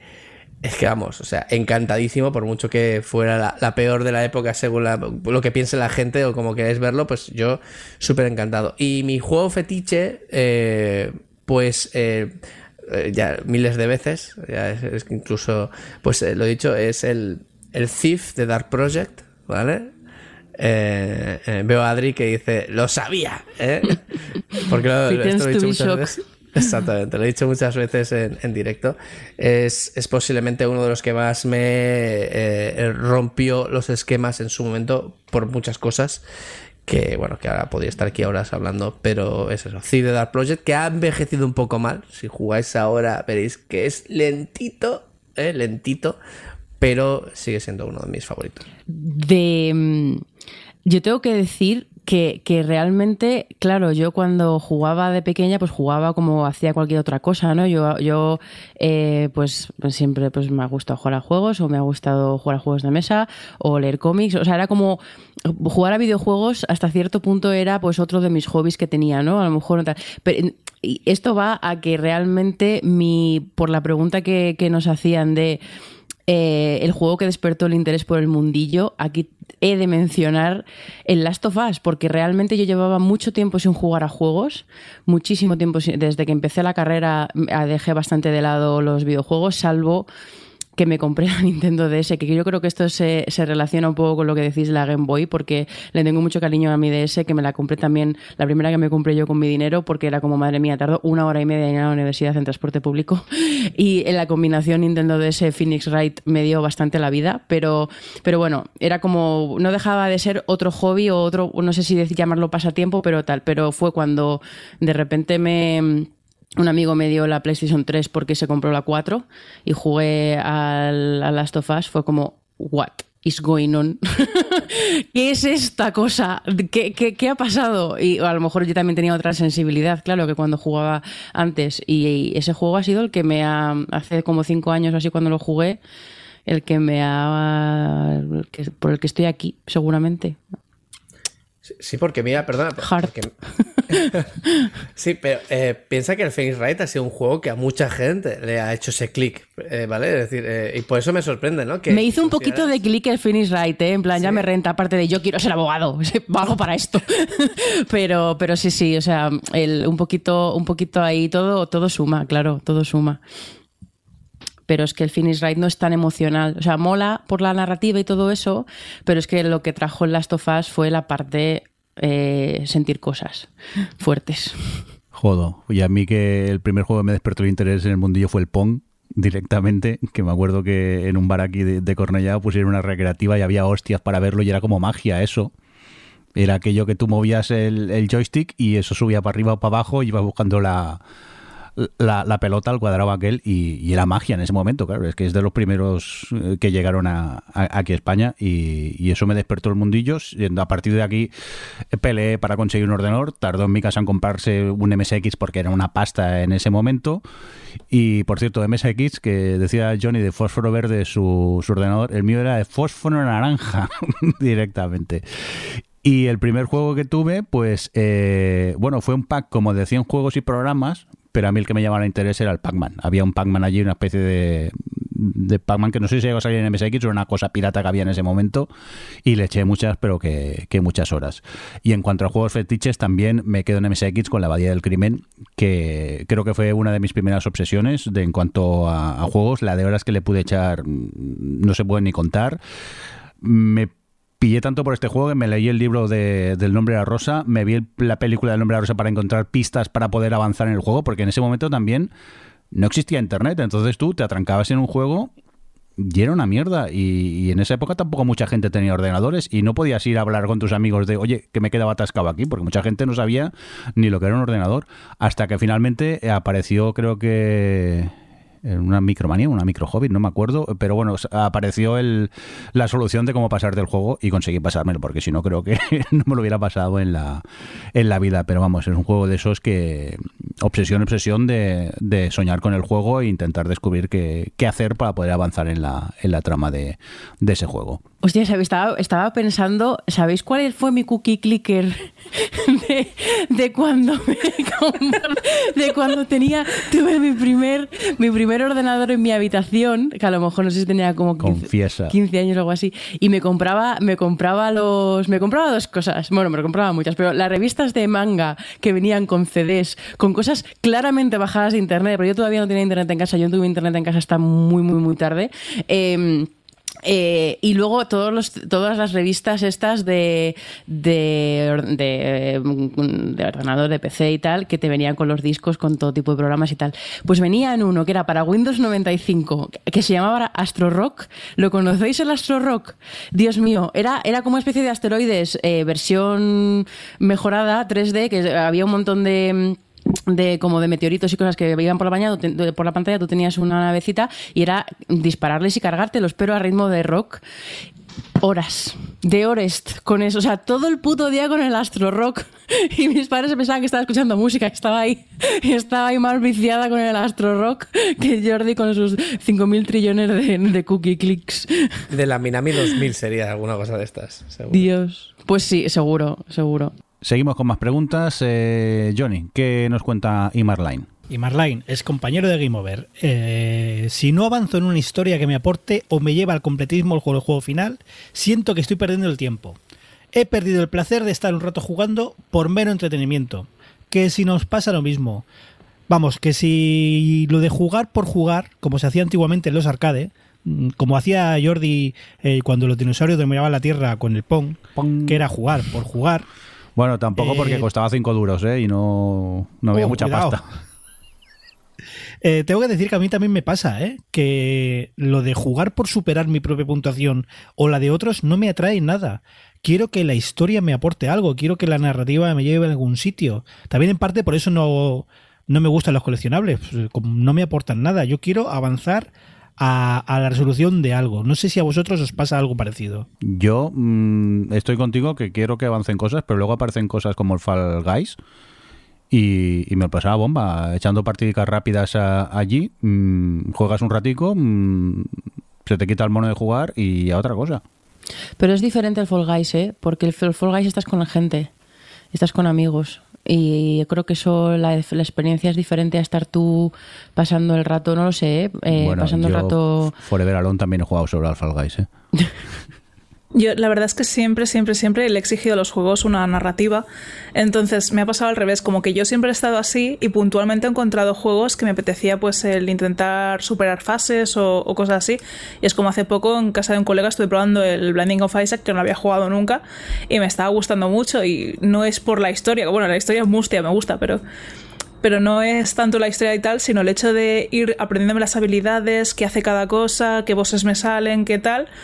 Y ostras, lo disfruté mucho y es como, creo que depende bastante del momento en el que estés, del humor en el que estés, de, de muchas cosas. Yo no era capaz de hacer juegos, jugar juegos largos antes de la pandemia y a la que nos confinaron, pues mm, eso, me metí en RPGs que eran pozos de horas porque necesitaba evadirme más horas de lo normal.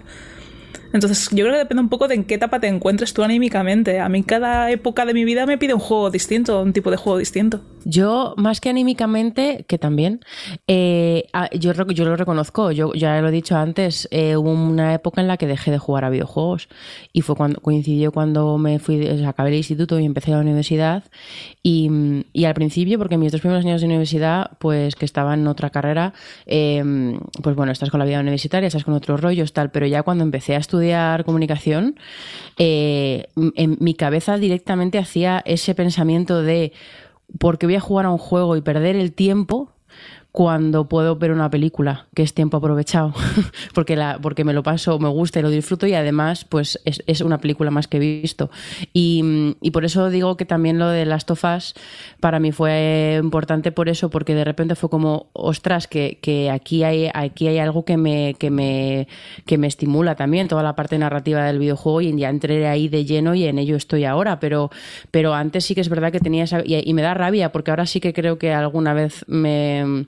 Pues he jugado a juegos y me apetece jugar a juegos que son simplemente por pasar el ratillo, pero por ejemplo con Stardew Valley, que fue el primer juego que empecé a jugar de este palo últimamente porque me ayudaba con la ansiedad, porque me, me evadía la cabeza, luego de encontrarme que las historias de los NPCs estaban curradas y tal, pues fue una alegría y me, y me moló mogollón. Y al final siempre te das cuenta de que los que te dejan, bueno, por lo menos a mí, los que me dejan pozo y eso, pues son los que me están aportando algo en algún aspecto, no solo los que simplemente son por pasar el ratillo. Em, que eso a lo mejor yo que sé cuando jugamos hemos jugado Johnny y yo al que nos picábamos a veces o, porque te pica el propio Nintendo con el por ejemplo con el Tetris 99 este pero a lo mejor jugaba 20 minutos y ya me cansaba enseguida pues como estoy aquí haciendo el tonto entonces yo entiendo al oyente porque sí me pasa lo mismo a mí por ejemplo eh, solo me pasa cuando se me promete que va a ser una historia pues profunda o que va a tener algo interesante y demás y acaba siendo un arcade mmm, morroñoso que vamos, que dices, ostras, para esto no me vendas tanta ínfulas o... No sé, la cuestión es, por ejemplo, me, gusta mucho Doom. Me gusta muchísimo Doom. Y Doom es arcade. Y Doom es eh, patapum pa'lante y, y, dispara todo lo que tú puedas y, patea las máximas cabezas de demonios que, encuentres. Me gustan mucho los juegos de perder el rato, me gusta mucho, pero lo que me fastidia muchísimo es encontrarme algún indie que otro, ¿vale? Algún indie que otro que dice, no, esta historia te va a cambiar la vida, o es un juego de terror súper bien pensado, con nuevas mecánicas, con nuevas...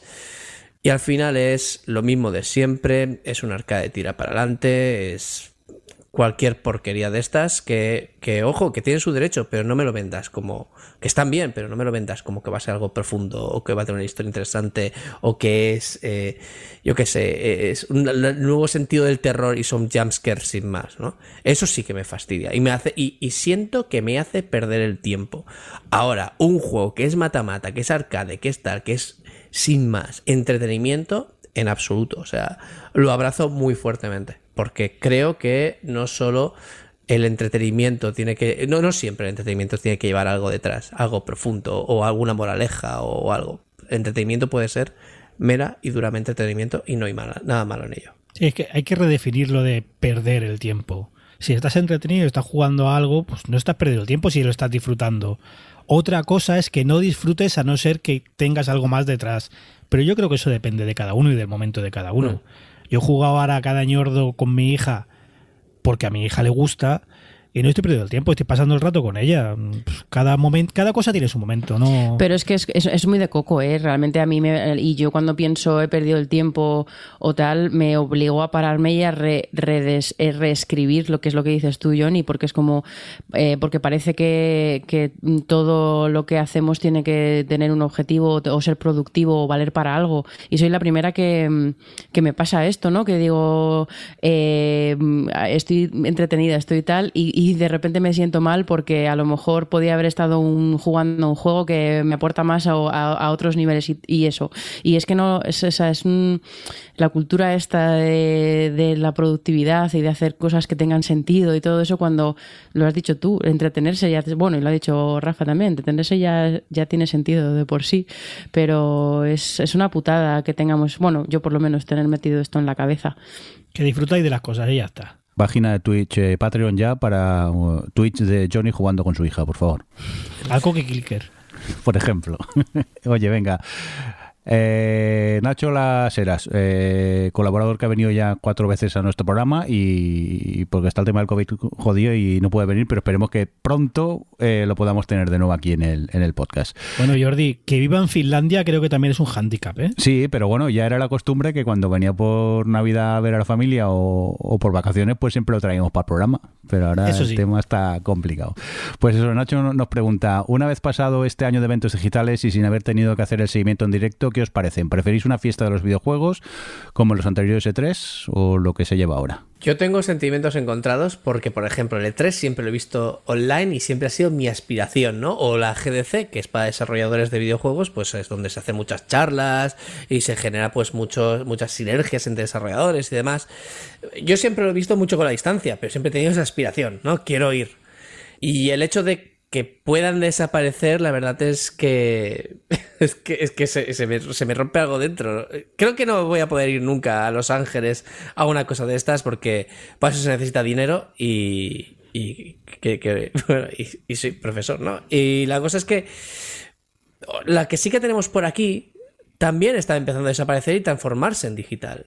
Y, y, y joder, el Game Lab, por ejemplo. El Game Lab yo espero que si no es este año, que este año, por ejemplo, no iría, sí, no, no, iría, porque por mucho que digamos en junio o julio, me parece a mí que la cosa no va a estar muy controlada todavía y creo que sería incluso un poco peligroso, pero el Game Lab, si después de este año el siguiente sigue siendo digital, ahí sí que me daría mucha pena. Pero bueno, si queréis que os diga la verdad, me parece súper guay lo que hace Sony, por ejemplo, lo que hace Microsoft, de hacer eventos puramente online y que estemos todos viéndolos eh, con la conciencia de que es un evento, no de que es un vídeo que publican y todo esto. Nintendo Direct poco a poco nos ha ido educando a esto, creo yo. Los Nintendo Direct nos han ido educando a acostumbrados a ver en familia, aunque sea en familia online, acostumbrados a ver los eventos de este tipo de, pues, eh, pues, de presentaciones de juegos y cosas así. Otra cosa es que Nintendo lo haga, no lo haga del todo bien, ¿vale? Porque realmente, es decir, gestiona muy malas expectativas y también lo que presenta no suele ser de todo muy interesante. Ojo, para, mucha gente. Pero mm, yo espero que nunca, que nunca dejen de haber fiestas de los videoshocks donde nos podamos reunir tanto, pues en algunos casos los desarrolladores mismos, desarrolladores con usuarios o simplemente los usuarios. A mí me pasa un poco como, como a Rafa con, con los sentimientos encontrados. Porque desde que vivimos en el mundo online, siempre he pensado que cosas como el E3 o Tokyo Game Show, que básicamente, eh, sobre todo en los últimos años, hay gente que paga por hacer colas para probar una demo. Siempre he pensado que, eh, total, lo vemos todo online, vemos las conferencias online, nos hacen las presentaciones online, que por ejemplo en 1.3, aunque sea por tiempo limitado, todas esas demos las podrían colgar en cada plataforma para probarlas, para que lo haga el mundo entero, no solo L3. Y curiosamente, cuanto más conectados estamos, menos demos estamos teniendo. Las demos parece que, que están desapareciendo, por el motivo que sea.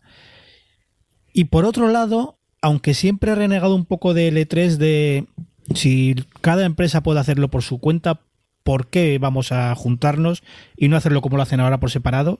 Sí que es verdad que el E3 tenía algo bueno, que como se juntaban las grandes todas juntas, las pequeñas bailaban alrededor y podíamos ver cosas que de otra forma no es que no viéramos, es que no tendrían la relevancia que tienen al estar al lado, aunque sea como hacía Revolver, que literalmente estaban en el parking.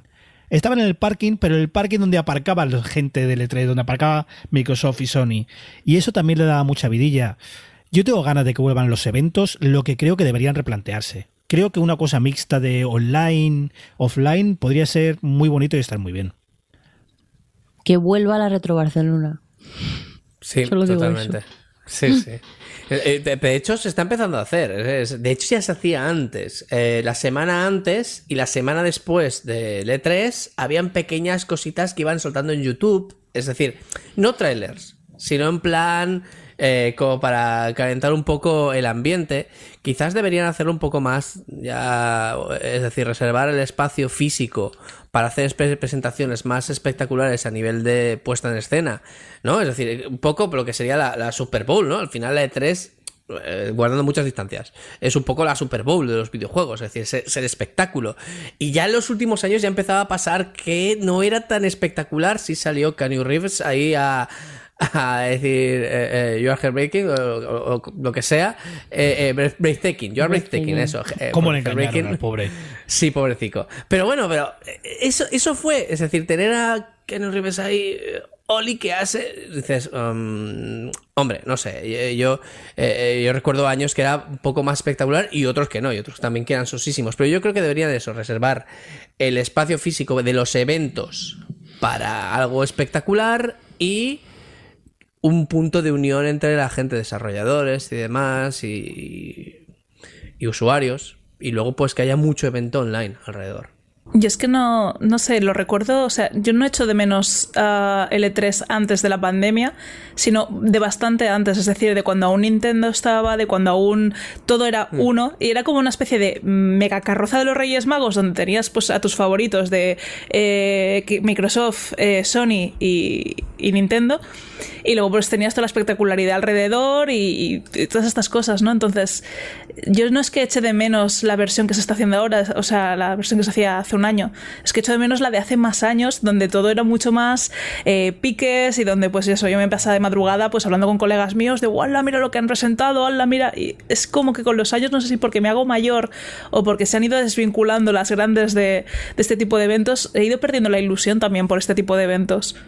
Que no sé si es algo de que me hago mayor o de que ya no es tan espectacular realmente. Se anuncian títulos que luego al final no salen y luego caen en el silencio hasta que luego algún día deciden retomarlos o no, o nunca más se supo.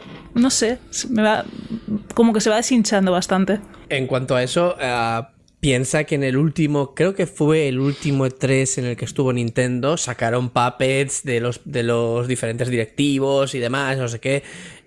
Vuelvo a decir, e-, es un show, ¿no?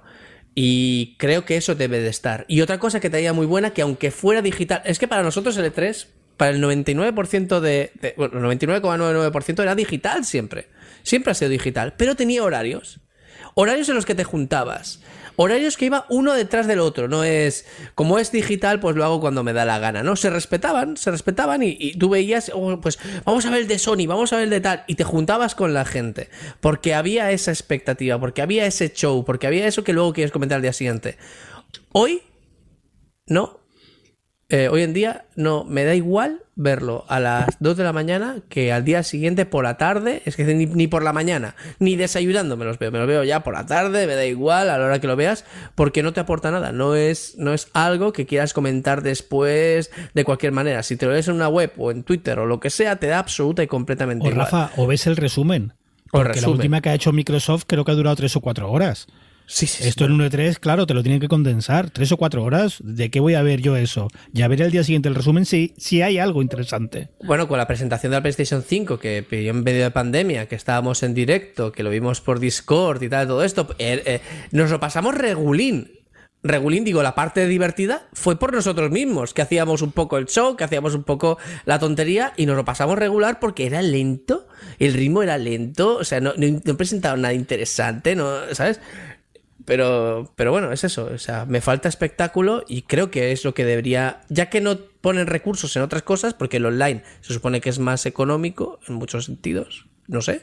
Eh, como mínimo, la puesta en escena pues, del, del, de esto que, que se le ocurran un poco más y no sé, que nos entretengan. Venga, vamos a por la última pregunta que tenemos y es de Sam que nos dice, ya que sois somos ocupados, dice, ¿cómo soléis repartir vuestro tiempo para encontrar un hueco para jugar? ¿Hay alguna afición que hayáis dejado para poder jugar? Y luego aparte también nos pregunta los que tenéis niños, ¿a qué edad empezasteis a introducirlos y con qué juegos? Pues eh, Johnny, la de los niños, te toca a ti. Pues cuando los niños quieren, que es muy pronto, pero bueno, lo que tienes, creo, lo que hago yo es adaptar.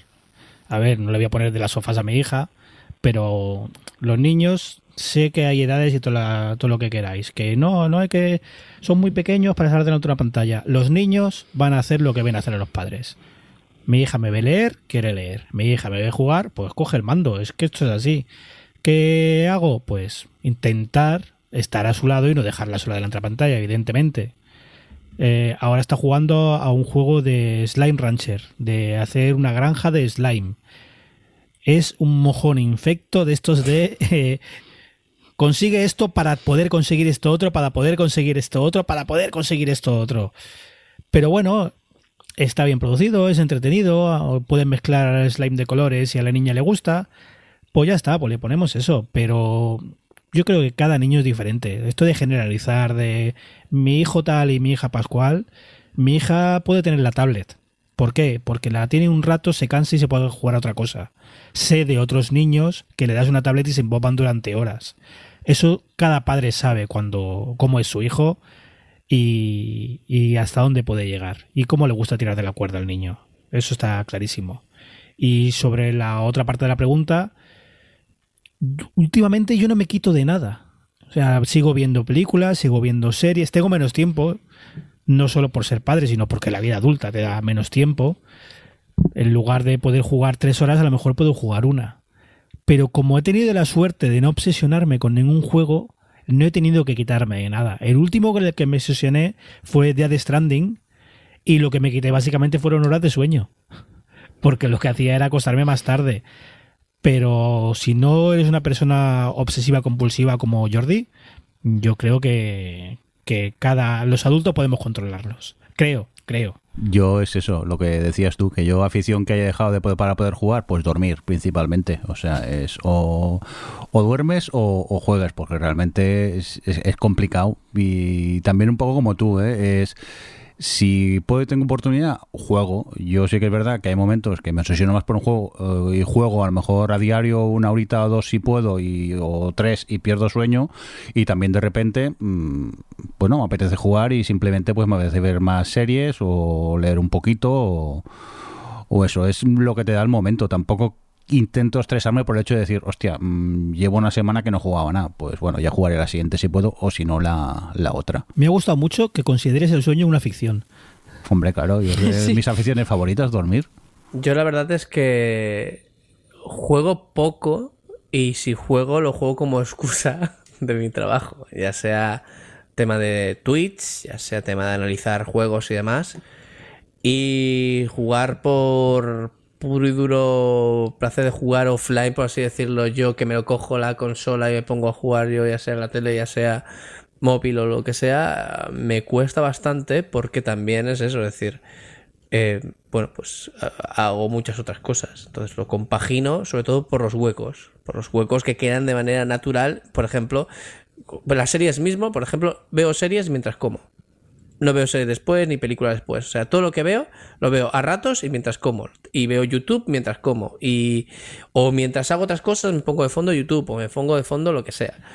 Y, pero los juegos no puedo ponerlos de fondo, necesitan mi atención. Entonces, al final es sobre todo, sobre todo, sobre todo, algún huequito por la noche, alguna cosa así, o una mañana me levanto un poco más temprano, precisamente pensando para eso, pero es, es eso, es decir, al final son los huecos que, que te deja o que robas de otras cosas, pero no te sabría decir, no sabría decir exactamente si hay, que hay una metodología, es decir, es como surja y como te apetezca.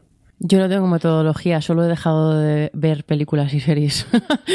que bueno, que es como la, es como la, el reverso. Antes he contado el reverso, el reverso tenebroso de, del tema de la productividad y todo eso, pero realmente, eh, pues eso, lo que me pasaba llegó un punto. O sea, quiero que, que asimiléis el, el dato de que en 2015 vi 240 películas.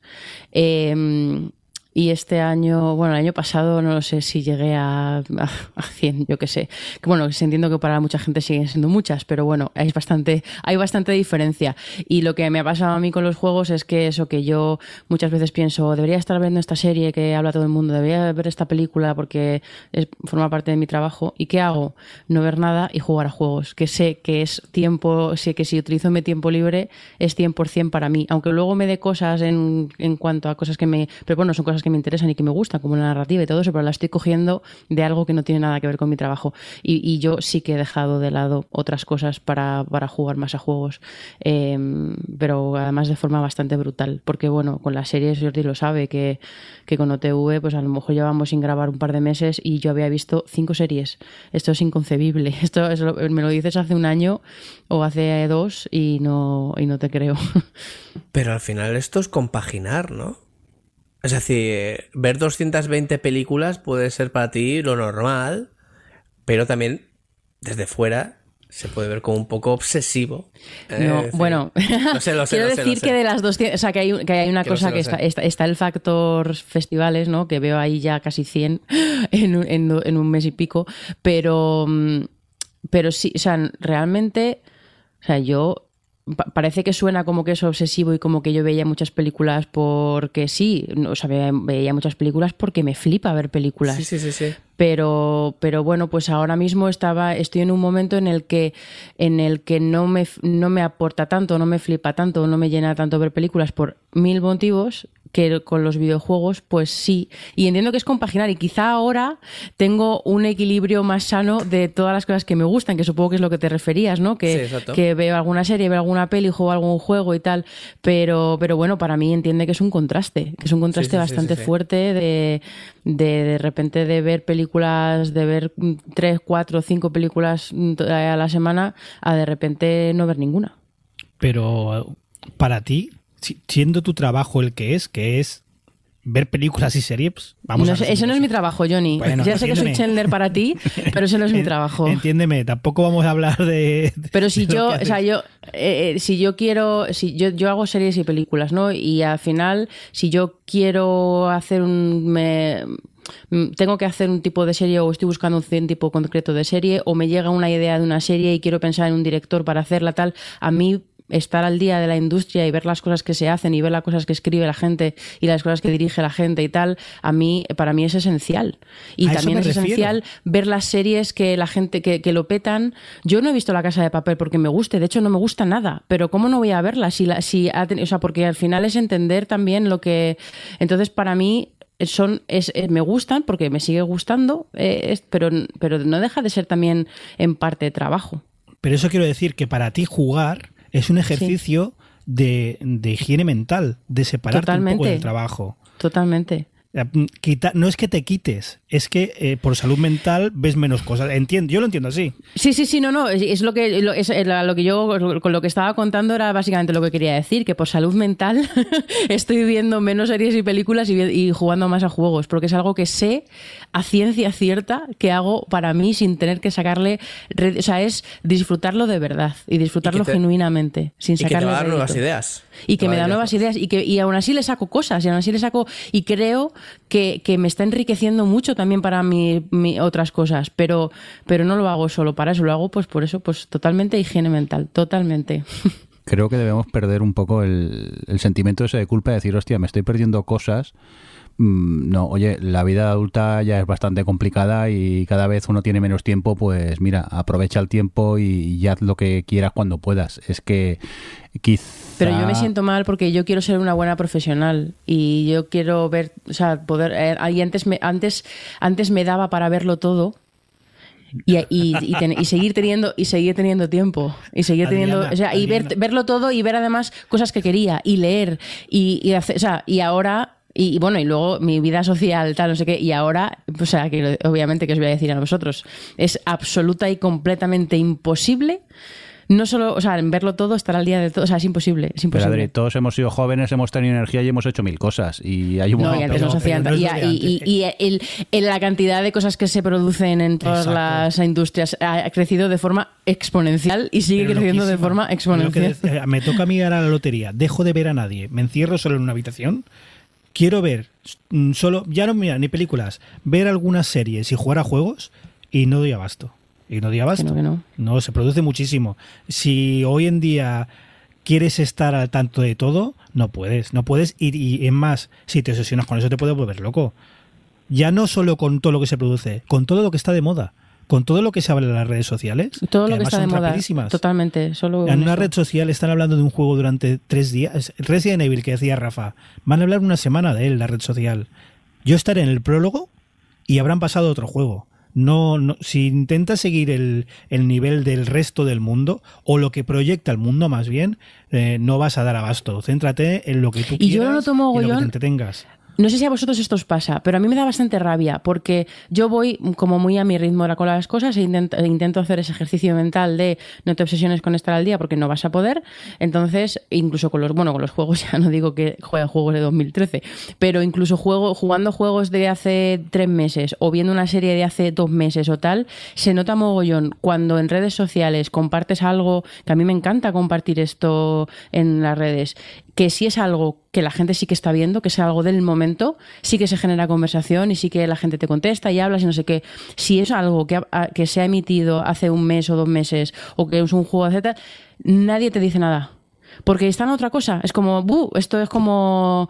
Es como. Y, y me da mucha pena. Es como, pero seguís sin querer, eh, sin querer hablando, hablar de esto, o es que ya hay tantas cosas encima de, de, de eso mentalmente que ya no, no, no os acordáis ni lo que os pareció el- Por- por esta serie o rápido. este juego. Por eso, tal. algunas plataformas, como mira eh, Mandalorian o WandaVision, las han estrenado semanalmente y generas ese ese ese buzz, es- ese hablar de ellas semanalmente que si cualquier si WandaVision te la hubieran puesto todos los capítulos del tirón en una semana todo el mundo la habría visto de golpe, habría habido un pico en un momento y se habría olvidado. Estoy segurísimo de ella. Pero no, eh, te la ponen eh, semanalmente. La gente ya no solo habla, sino que hace teorías, eh, se, genera, se genera un rollo con el que decías tú antes que pasaba con Perdidos, que semanalmente en el trabajo la gente hablaba de ella, y se genera otro rollo que ya mm, te fuerzan a no el consumo rápido. A mí me gusta, a mí me gusta eh, esta calma para tomar las cosas. Pero si ahora pones un tuit de WandaVision diciendo que la has visto o te ha gustado, pero esto sí, pero esto no, nadie te va a contestar, aunque se haya emitido eh. semanalmente, porque la, están a otra, se está a otra cosa. Evidentemente. No, a mí eso me da Igual pena. que si hablas ahora de perdidos, ¿eh? Que en su momento fue la leche. Pues no, si yo veo un tuit de perdidos, le voy a contestar a la persona, ya solo porque ya es un más uno a persona. Pero bueno. Oye, a Aida no le hemos preguntado. que ha sido culpa mía, Aida. Os habéis puesto ahí a debatir y digo, bueno, ya contestaré yo cuando pueda. Eh, a ver, yo es que tengo dos respuestas a esta pregunta. Cómo soléis repartir vuestro tiempo para encontrar un hueco para jugar.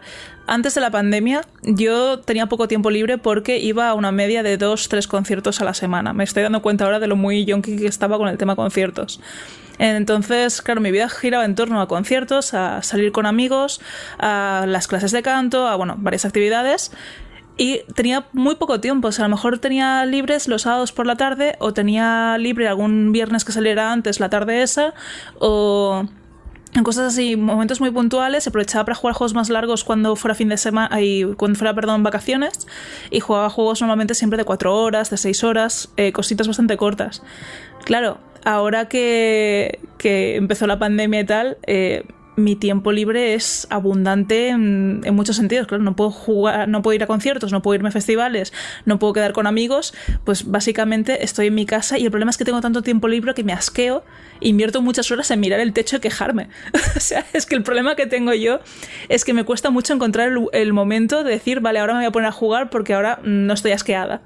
O si no, busco juegos que me, me ayuden a seguir estando asqueada y me apetezca alargar el. Bueno, pues a ver, por algo soy mustia. el caso es que busco juegos que se amolden más al humor en el que estoy para poder eh, tener, sacar tiempo para jugar. Pero el problema que tengo es que hay veces que no, no encuentro el, el humor necesario para ponerme a jugar a un videojuego. O con una serie me pasa lo mismo. Pongo una serie y pues dejo de mirarla, dejo de prestar atención, me pongo a jugar con el móvil, a juegos chorra de pues esto freemium. No, no, quizás no llego a los niveles de Rafa. Tengo, tengo un poco más de. Que, que ha habido cookie, que ha habido cookie, cookie, cookie master por aquí. O sea. Y, de ahí ves a mí obviamente- el cookie. Obviamente no llego a los de Mirindo, pero lo que quiero decir es. Claro, eh, ahora mismo lo que me he dado cuenta es que la cantidad de tiempo que, pasaba fuera con, con amistades, eh, socializando o yendo de conciertos, ahora todo eso es tiempo que podría estar jugando. Y entonces me da para jugar a juegos mucho más largos. No, no tengo hijos, pero sí que tengo un sobrino. Y también aprovecho para jugar con él los fines de semana, los domingos normalmente. Y ahí quería contestar lo de los que tienen niños a qué edad empezar estáis a introducirlos a los juegos y con qué juegos. Mi sobrino empezó con dos años a jugar a juegos de Lego.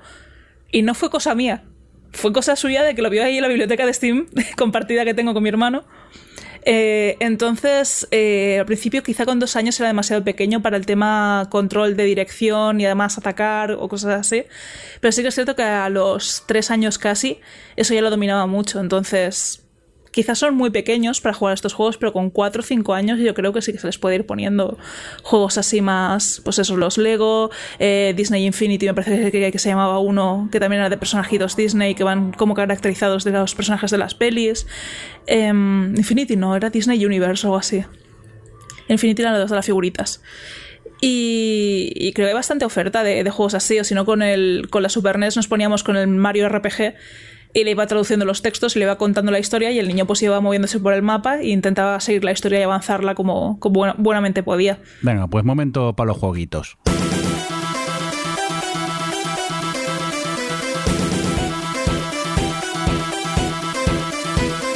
Venga, Adri, que has tenido oportunidad de probar la VR y, y te ha volado la cabeza, ¿no? Bueno, bueno. O, ¿Cómo se llaman estas? Las Valve no sé qué. Las- Las Index. Sí, El Valve Index. O sea, ojo. sí. Pues estuve en casa de un amigo que tiene eh, las Valve Index y, y un PC de la hostia y me voló la cabeza bastante fuerte. Bueno, primero jugué al Beat Saber, que, que claro, se pueden meter los mods y poder jugar al Beat Saber con canciones de Metallica también eh, me renta bastante, pero bueno, eso ya por otro día. Pero de verdad, eh, el Half-Life Alyx me ha dejado puto loca. O sea, eh, estuve jugando, además, bueno, estuve jugando como dos horas y media o así, que no sé si os acordáis de otras veces que he jugado la VR, que siempre comento que, me mareo muy rápido. Yo tenía, bueno, de hecho al principio eh, no me puse el, modo teletransporte, fue como, uh, quita, quita. Y el modo teletransporte, por empezar a hablar del juego, me, me flipa lo bien conseguido que está, que a pesar que en el fondo vas, vas dando saltos, ¿no?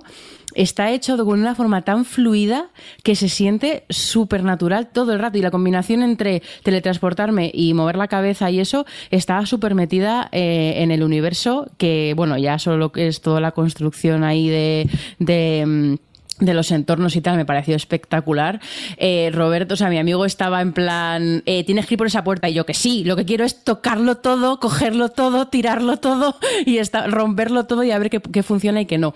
Eh, y, me, me, me, me flipó, me flipó mucho, me flipó mucho porque además es que me imaginaba, porque yo estuve jugando bastante rato y, vi toda la parte inicial, que es toda la parte de la historia, y luego ya entré en la, entré en la parte más jugable de ir con la, con la pistola pañum pañum y Mm, no sé, bueno, a lo mejor vosotros lo sabéis mejor también, pero eh, lo que me dijo él es que, que, realmente pues ya había visto básicamente toda la historia, que luego el resto del juego era básicamente pues eso, toda la parte más de disparar y no había mucha más narrativa ni mucha más historia que la que ya había visto. Entonces, claro, yo me imagino, o sea, la parte de jugar y de pegar tiros me, me, gustó mucho, de hecho me puse, me puse muy nerviosa porque de verdad los, los pollos, esto creo que lo parece un pollo crudos, eh, me, pongo, me, me pongo muy nerviosa encima estando ahí metida tan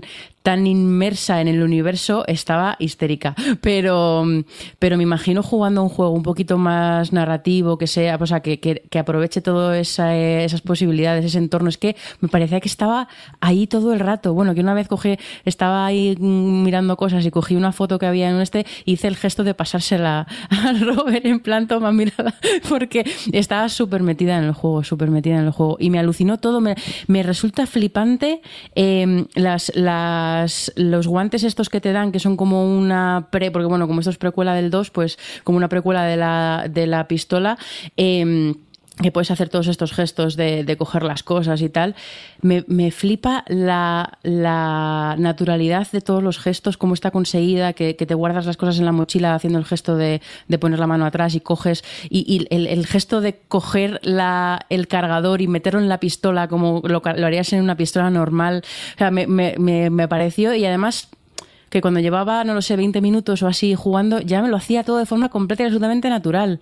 Entonces, claro, es que de verdad me vuela la cabeza las posibilidades que tiene esto, porque yo, claro, hasta ahora había jugado a cosas que no me mareaban o cosas que, bueno, pues yo que sé, como el Resident Evil, que está bien y eso, pero es que el nivel de, inmersión y de detalle y de todo que, tiene este juego me parece flipante y dejo que hable Rafa, que creo que también lo, lo jugó él pero buah, te estoy deseando volver para seguir jugando.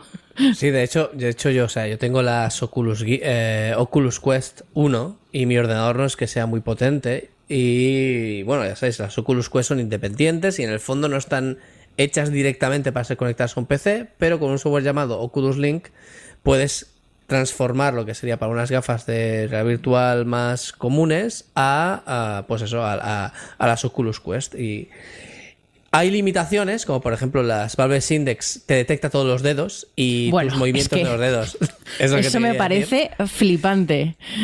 es, increíble como las, tú lo dirás, tú lo explicas mejor, pero, pero cómo mueves los dedos en el mundo real, porque te detecta cuando estás con la proximidad o no, y cuando coges algo, como apretas el, controlador, es como si lo estuvieras apretando en, el, en, la vida real, ¿no? En el, mundo real. Entonces, esto se pierde en las Oculus Quest. las Oculus Quest no es tan preciso, nada en general, y no va, y aparte que a mí no me va tan rápido, el ordenador ni nada, es decir, es muy viejito y hago lo que puedo, y aún así he estado súper metido porque han construido todo el mundo, el, el, el, world building que han hecho, la narrativa, cómo han trabajado los niveles, bueno, las, el entorno, cómo han trabajado absolutamente y complementamente todo, hace que al principio te digas, va, bueno, sí, realidad virtual, todo esto es muy bonito, aquí pues todo está muy currado, lo ves muy currado, pero dices, ah, no sé por qué, pero esto ya lo he visto antes, ¿no? Esto es más de lo mismo. Y cuanto más avanzas, más metido estás porque todo está hecho para que realmente la realidad virtual tenga sentido. no es un juego normal y corriente pasado a red virtual, sino realmente han entendido lo que es la red virtual y han trabajado con esa dimensión. Cosas que pasan detrás tuyo que te tienes que girar, cosas que, que, que, la, el verlo en tres dimensiones tiene totalmente sentido porque... Hostia, los puzzles. los puzzles, Todos los puzzles que se hacen con las manos, que eso todo de, de puzzles espaciales, me, me, me parecieron brutales también. Claro, claro, es decir, han aprovechado realmente lo que viene siendo el medio. Pero bueno, o sea. de todas formas, a esto tengo que decir que todavía se nota un poco la limitación, que me hace gracia porque, claro, en los juegos normales hay que hacer, eh, los normales quiero decir, los de no realidad virtual, hay, eh, hay que hacer ese ejercicio de abstracción, ¿no? Para, y crear ese lenguaje con el jugador para, pues, las cosas que puedes y que no puedes hacer con el universo, ¿no? Las, las limitaciones. Y, y, que ahora eh, hay que hacer un poco como ese ejercicio inverso, porque sí que es verdad que aunque estés súper bien en el entorno, puedes interactuar con todo y tal, realmente puedes interactuar con todo, pero a la vez no. Quiero decir, yo iba, que yo iba toqueteándolo todo, quería encender esa tele, quería eh, el hecho de poder abrir cajones y coger cosas mola mogollón. Pero abrir, realmente, abrir, los libros, tú quieres hacerlo y no puedes, ¿sabes? Claro, porque es el, en, lo que en un juego eh, con lo que en un Last of Us, por ejemplo, o en un juego que no, no realidad virtual, entiendes la limitación mucho más fácil porque hay esa, esa, esa distancia entre tú y el juego. Aquí y por mucho, por muy bien que esté hecho y que esté justificado y que esté mm, como, eh, no lo sé, variadas un poco estas limitaciones, en la realidad virtual estás tan inmerso que sí que ahí es como, ¿por qué no puedo encender esto? ¿Por qué no puedo coger, o sea, por qué no, no me deja abrir esta botella? Porque yo cojo, o sea, las botellas están, además están súper bien hechas, entonces quieres abrir la botella y no puedes. Entonces ahí esa una caja de cerillas, se me acuerdo al principio, y cajas de cerillas, quieres abrir la caja de cerillas, que dices que sea una tontería, ¿no? Y no te permite hacer esa acción. Entonces esa, esa limitación todavía se nota mucho, pero, pero claro, yo pienso en cuanto, eh, y quizás en un juego, bueno, es que todos los entornos me parecieron brutales, de verdad, es que es, además que es mi rollo total, este, este rollo así, ciencia ficción, fantasía, eh, todo ahí tan, no sé, me, pareció brutal. Y, y hacer algo a lo mejor, no lo sé, tengo ganas de ver a lo mejor algo menos ambicioso a nivel de escenarios, pero que sí que a nivel de interactuar, pues puede puedas hacer un poquito más. Pero luego, claro, dices, si se van a poner a programar que puedas abrir la botella cuando pueden estar perfeccionando, yo qué sé, pues eso, cómo, cómo interactúas con tu mochila, por ejemplo, pues lo, me lo pongo en duda. Pero claro, luego estoy jugando y digo, pues que quiero interactuar con las cosas y coger esta botella y vaciarla de agua. Ahora, ahora la base ya la tienen, así que es, tirar. Y, y, lo que has dicho de interactuar con la mochila, ¿no? Eso de coger algo y metértelo como tienes que ponértelo por encima del hombro para meterlo en la mochila, está, es muy inteligente gente. Y, hmm. y es. en general, realmente es un juego de, eh, de Half-Life, como siempre se dice, ¿no? Que es el siguiente paso. No se iban a poner con el Real Virtual ni con el siguiente Half-Life si no supieran que el paso lo iban a dar bien. Y ostras, y se nota que, que lo han hecho por, por, por todo lo alto.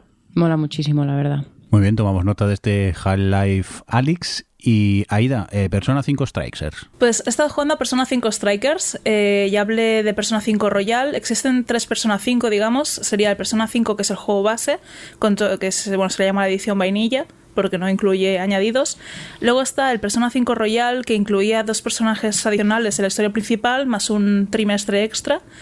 Y ha salido ahora hace poco el Persona 5 Strikers, que este, eh, a diferencia de los otros, eh, otros dos juegos que son eh, RPGs con batallas por turnos, este es un musou que implica que te vienen oleadas de enemigos y tienes que ir combatiéndolos, pues eso, atacando, haciendo combos, encadenando golpes. Y también tienes con los gatillos, las, bueno, con los botones, las habilidades de los personas para poder usar las magias, digamos, de las invocaciones. Eh, me está gustando mucho y a nivel de historia lo que hace es continuar ¿no? en el verano posterior a los, a los hechos del Persona 5. Eh, porque bueno, ha sido un poco como yo empecé la pandemia y enseguida me enganché al persona. Entonces, ¿qué pasa? Que mi, mi, vida social pasaron a ser los, los protagonistas del juego. Así que ha sido como un reencontrarme con los amigos después de un tiempo.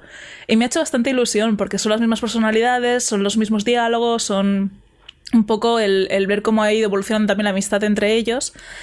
Y, bueno, a ver, hay distintos, eh, a nivel historia, pues distintos acontecimientos que vuelven a, encadenar, pues que tengamos que, volver a ser los ladrones fantasma. Pero claro, eh, se me está haciendo como un poco una versión mucho más reducida de lo que es todo el mundo de persona. Así como ahora sí que han salido de, la ciudad donde estaban inicialmente y van haciendo una especie de tour en furgoneta para ir por distintas localidades.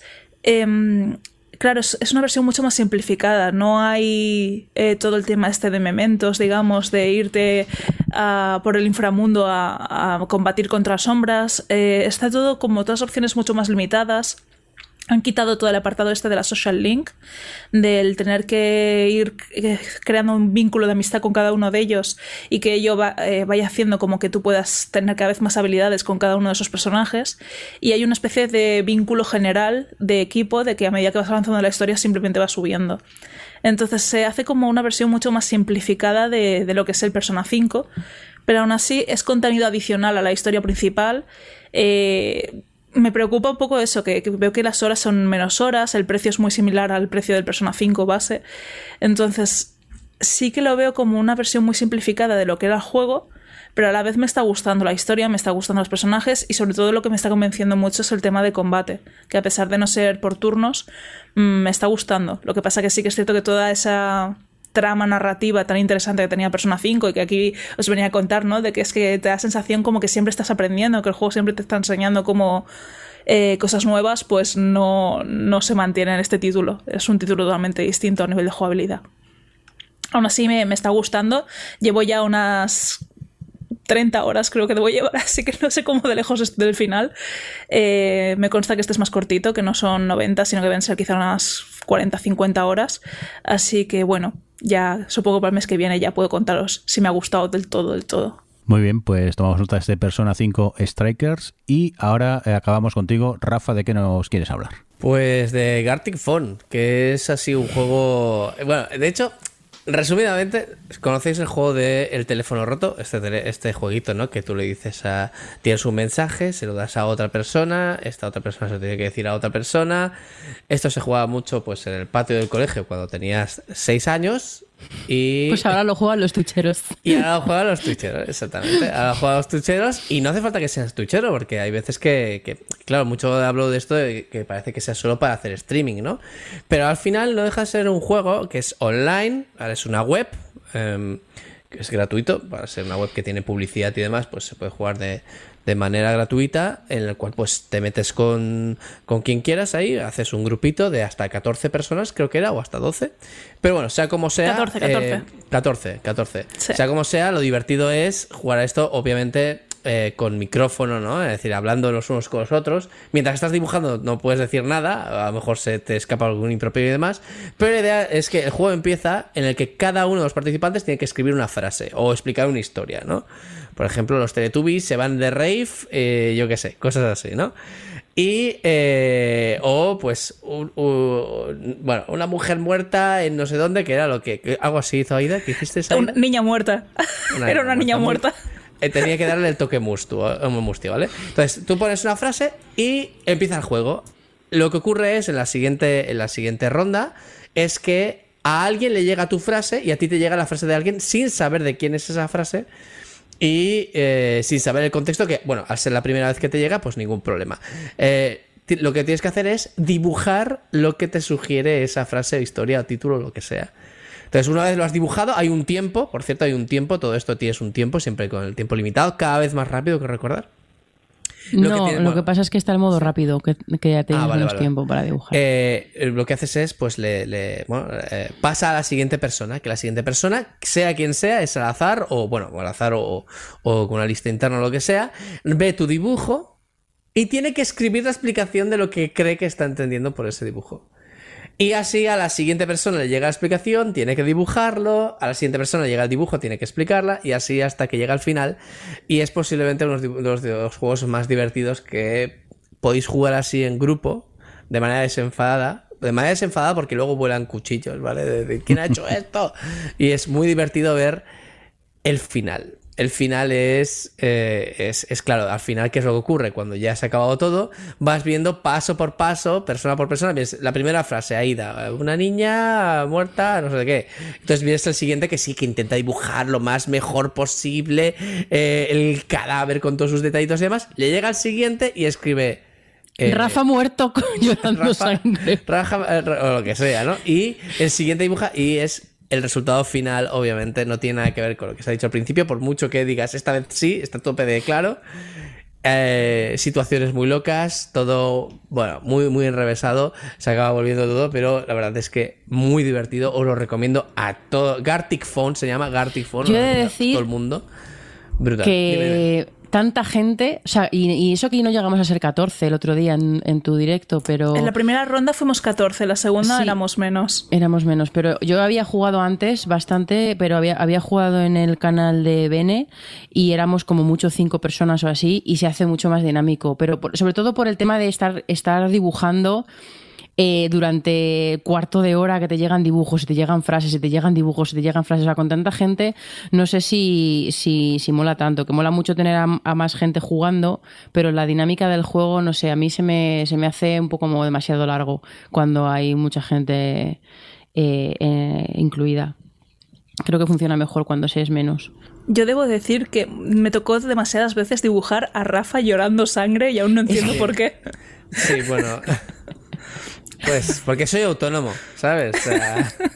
No, pero, pero sí que es verdad que, que 14, 12 personas es mucho, pero creo que el 9, o sea, 9 eh, así es, el, es ideal. 5 se me hace muy corto porque al final no se desbarran tanto las cosas.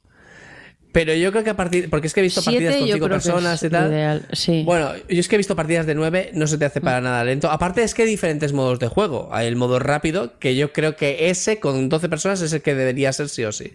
Decir, la próxima vez si jugamos si hay más de 9 personas, modo rápido sí o sí, porque eh, si no se hace, se hace muy lento. Pero es que de verdad, o sea, los resultados finales de- o sea, se vuelve tan loco que... que que vamos, sobre todo la historia, ¿no? Porque ves una narrativa, se genera una narrativa. Se, crea, se, que se genera lore, se genera lore en las partidas. Eso también. Pero bueno, Vamos, eso que- es Gartic Phone. Que lo recomendáis por lo que veo directamente. Recomendadísimo. Venga, pues nos vamos. ¡Uh! Dios mío, cuánto hemos grabado. Venga, adiós, que nos vamos corriendo. Johnny, adiós. Oye, eh, 2.900 galletas por segundo, ¿eh? Estaba concentrado y es que estaba cookie cliqueando. cuidado. Hijo de puta, De te odio. Que os he De dicho que no entréis, que es droga mala, que no entréis. A ver, no puede decir no entréis y pasar el enlace. ¿eh? Eh, Eso no se hace. Se me ha caído. Eh, Aida, muchas gracias por estar por ahí. Hasta luego. Hasta la próxima. Adri, adiós. Bye. ¿Y tú, Rafa, cuántas galletas llevas? Acabo de comprar una granja y eh, tengo do- 12,6 por segundo. ¿Una granja de galletas? Tengo yo Sí, sí, fábricas. sí, sí, sí, sí, sí. Voy, voy a comprar una abuela más. Venga, aquí está. Un cordial saludo también de quien nos acompañó con vosotros, el señor Mirienda. Venga, hasta luego. Adiós. Adiós. Adiós.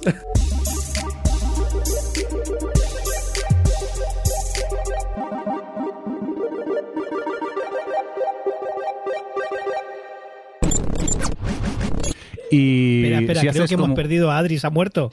Sí, no, ahí está, la pobre está la risa. agonizando. Vale, espera, que me he quedado en la pobre está agonizando y luego retomo el detalle. Perdón, perdón. No, no, Ay, no, Dios sí, mío. mola, mola, Es mola. que no, me, me ha matado el cookie click. Sí, sí, espera, que ahora cuento. Porque todo. además ahora has dicho galleta y he entendido que es de cookie de galleta, pero antes he entendido cookie de que era cookie. vale, vale. Y te he imaginado en plan... haciendo clics cookies. Perdón. Ay, Dios mío. No pidas perdón por esto, por favor. Yo no puedo. Ay, no borres nada, esto no se edita. To- Topa el podcast. por favor. Todo para Esto toma- de, las tomas falsas. falsas que le gusta poner últimamente al final. Ay, Dios, qué risa, por favor. Es que me ha dado muy Ay. fuerte. Venga, va. Perdón. Venga, el cookie click. Creo- que acabo yo con Adri está agonizando, venga. Va, que ya, ya lo hemos recuperado. Eh, pues eso, el juego realmente es una chorrada. En Sons hay podcast para todo el mundo. ¿Conoces Librorum? Un podcast muy personal de Vanessa de reseñas literarias. Un formato breve en el que encontrarás lecturas recomendadas o todo lo contrario. Visítanos en sons.red barra Librorum. ¿Te gustan los podcasts? Visítanos. sons.red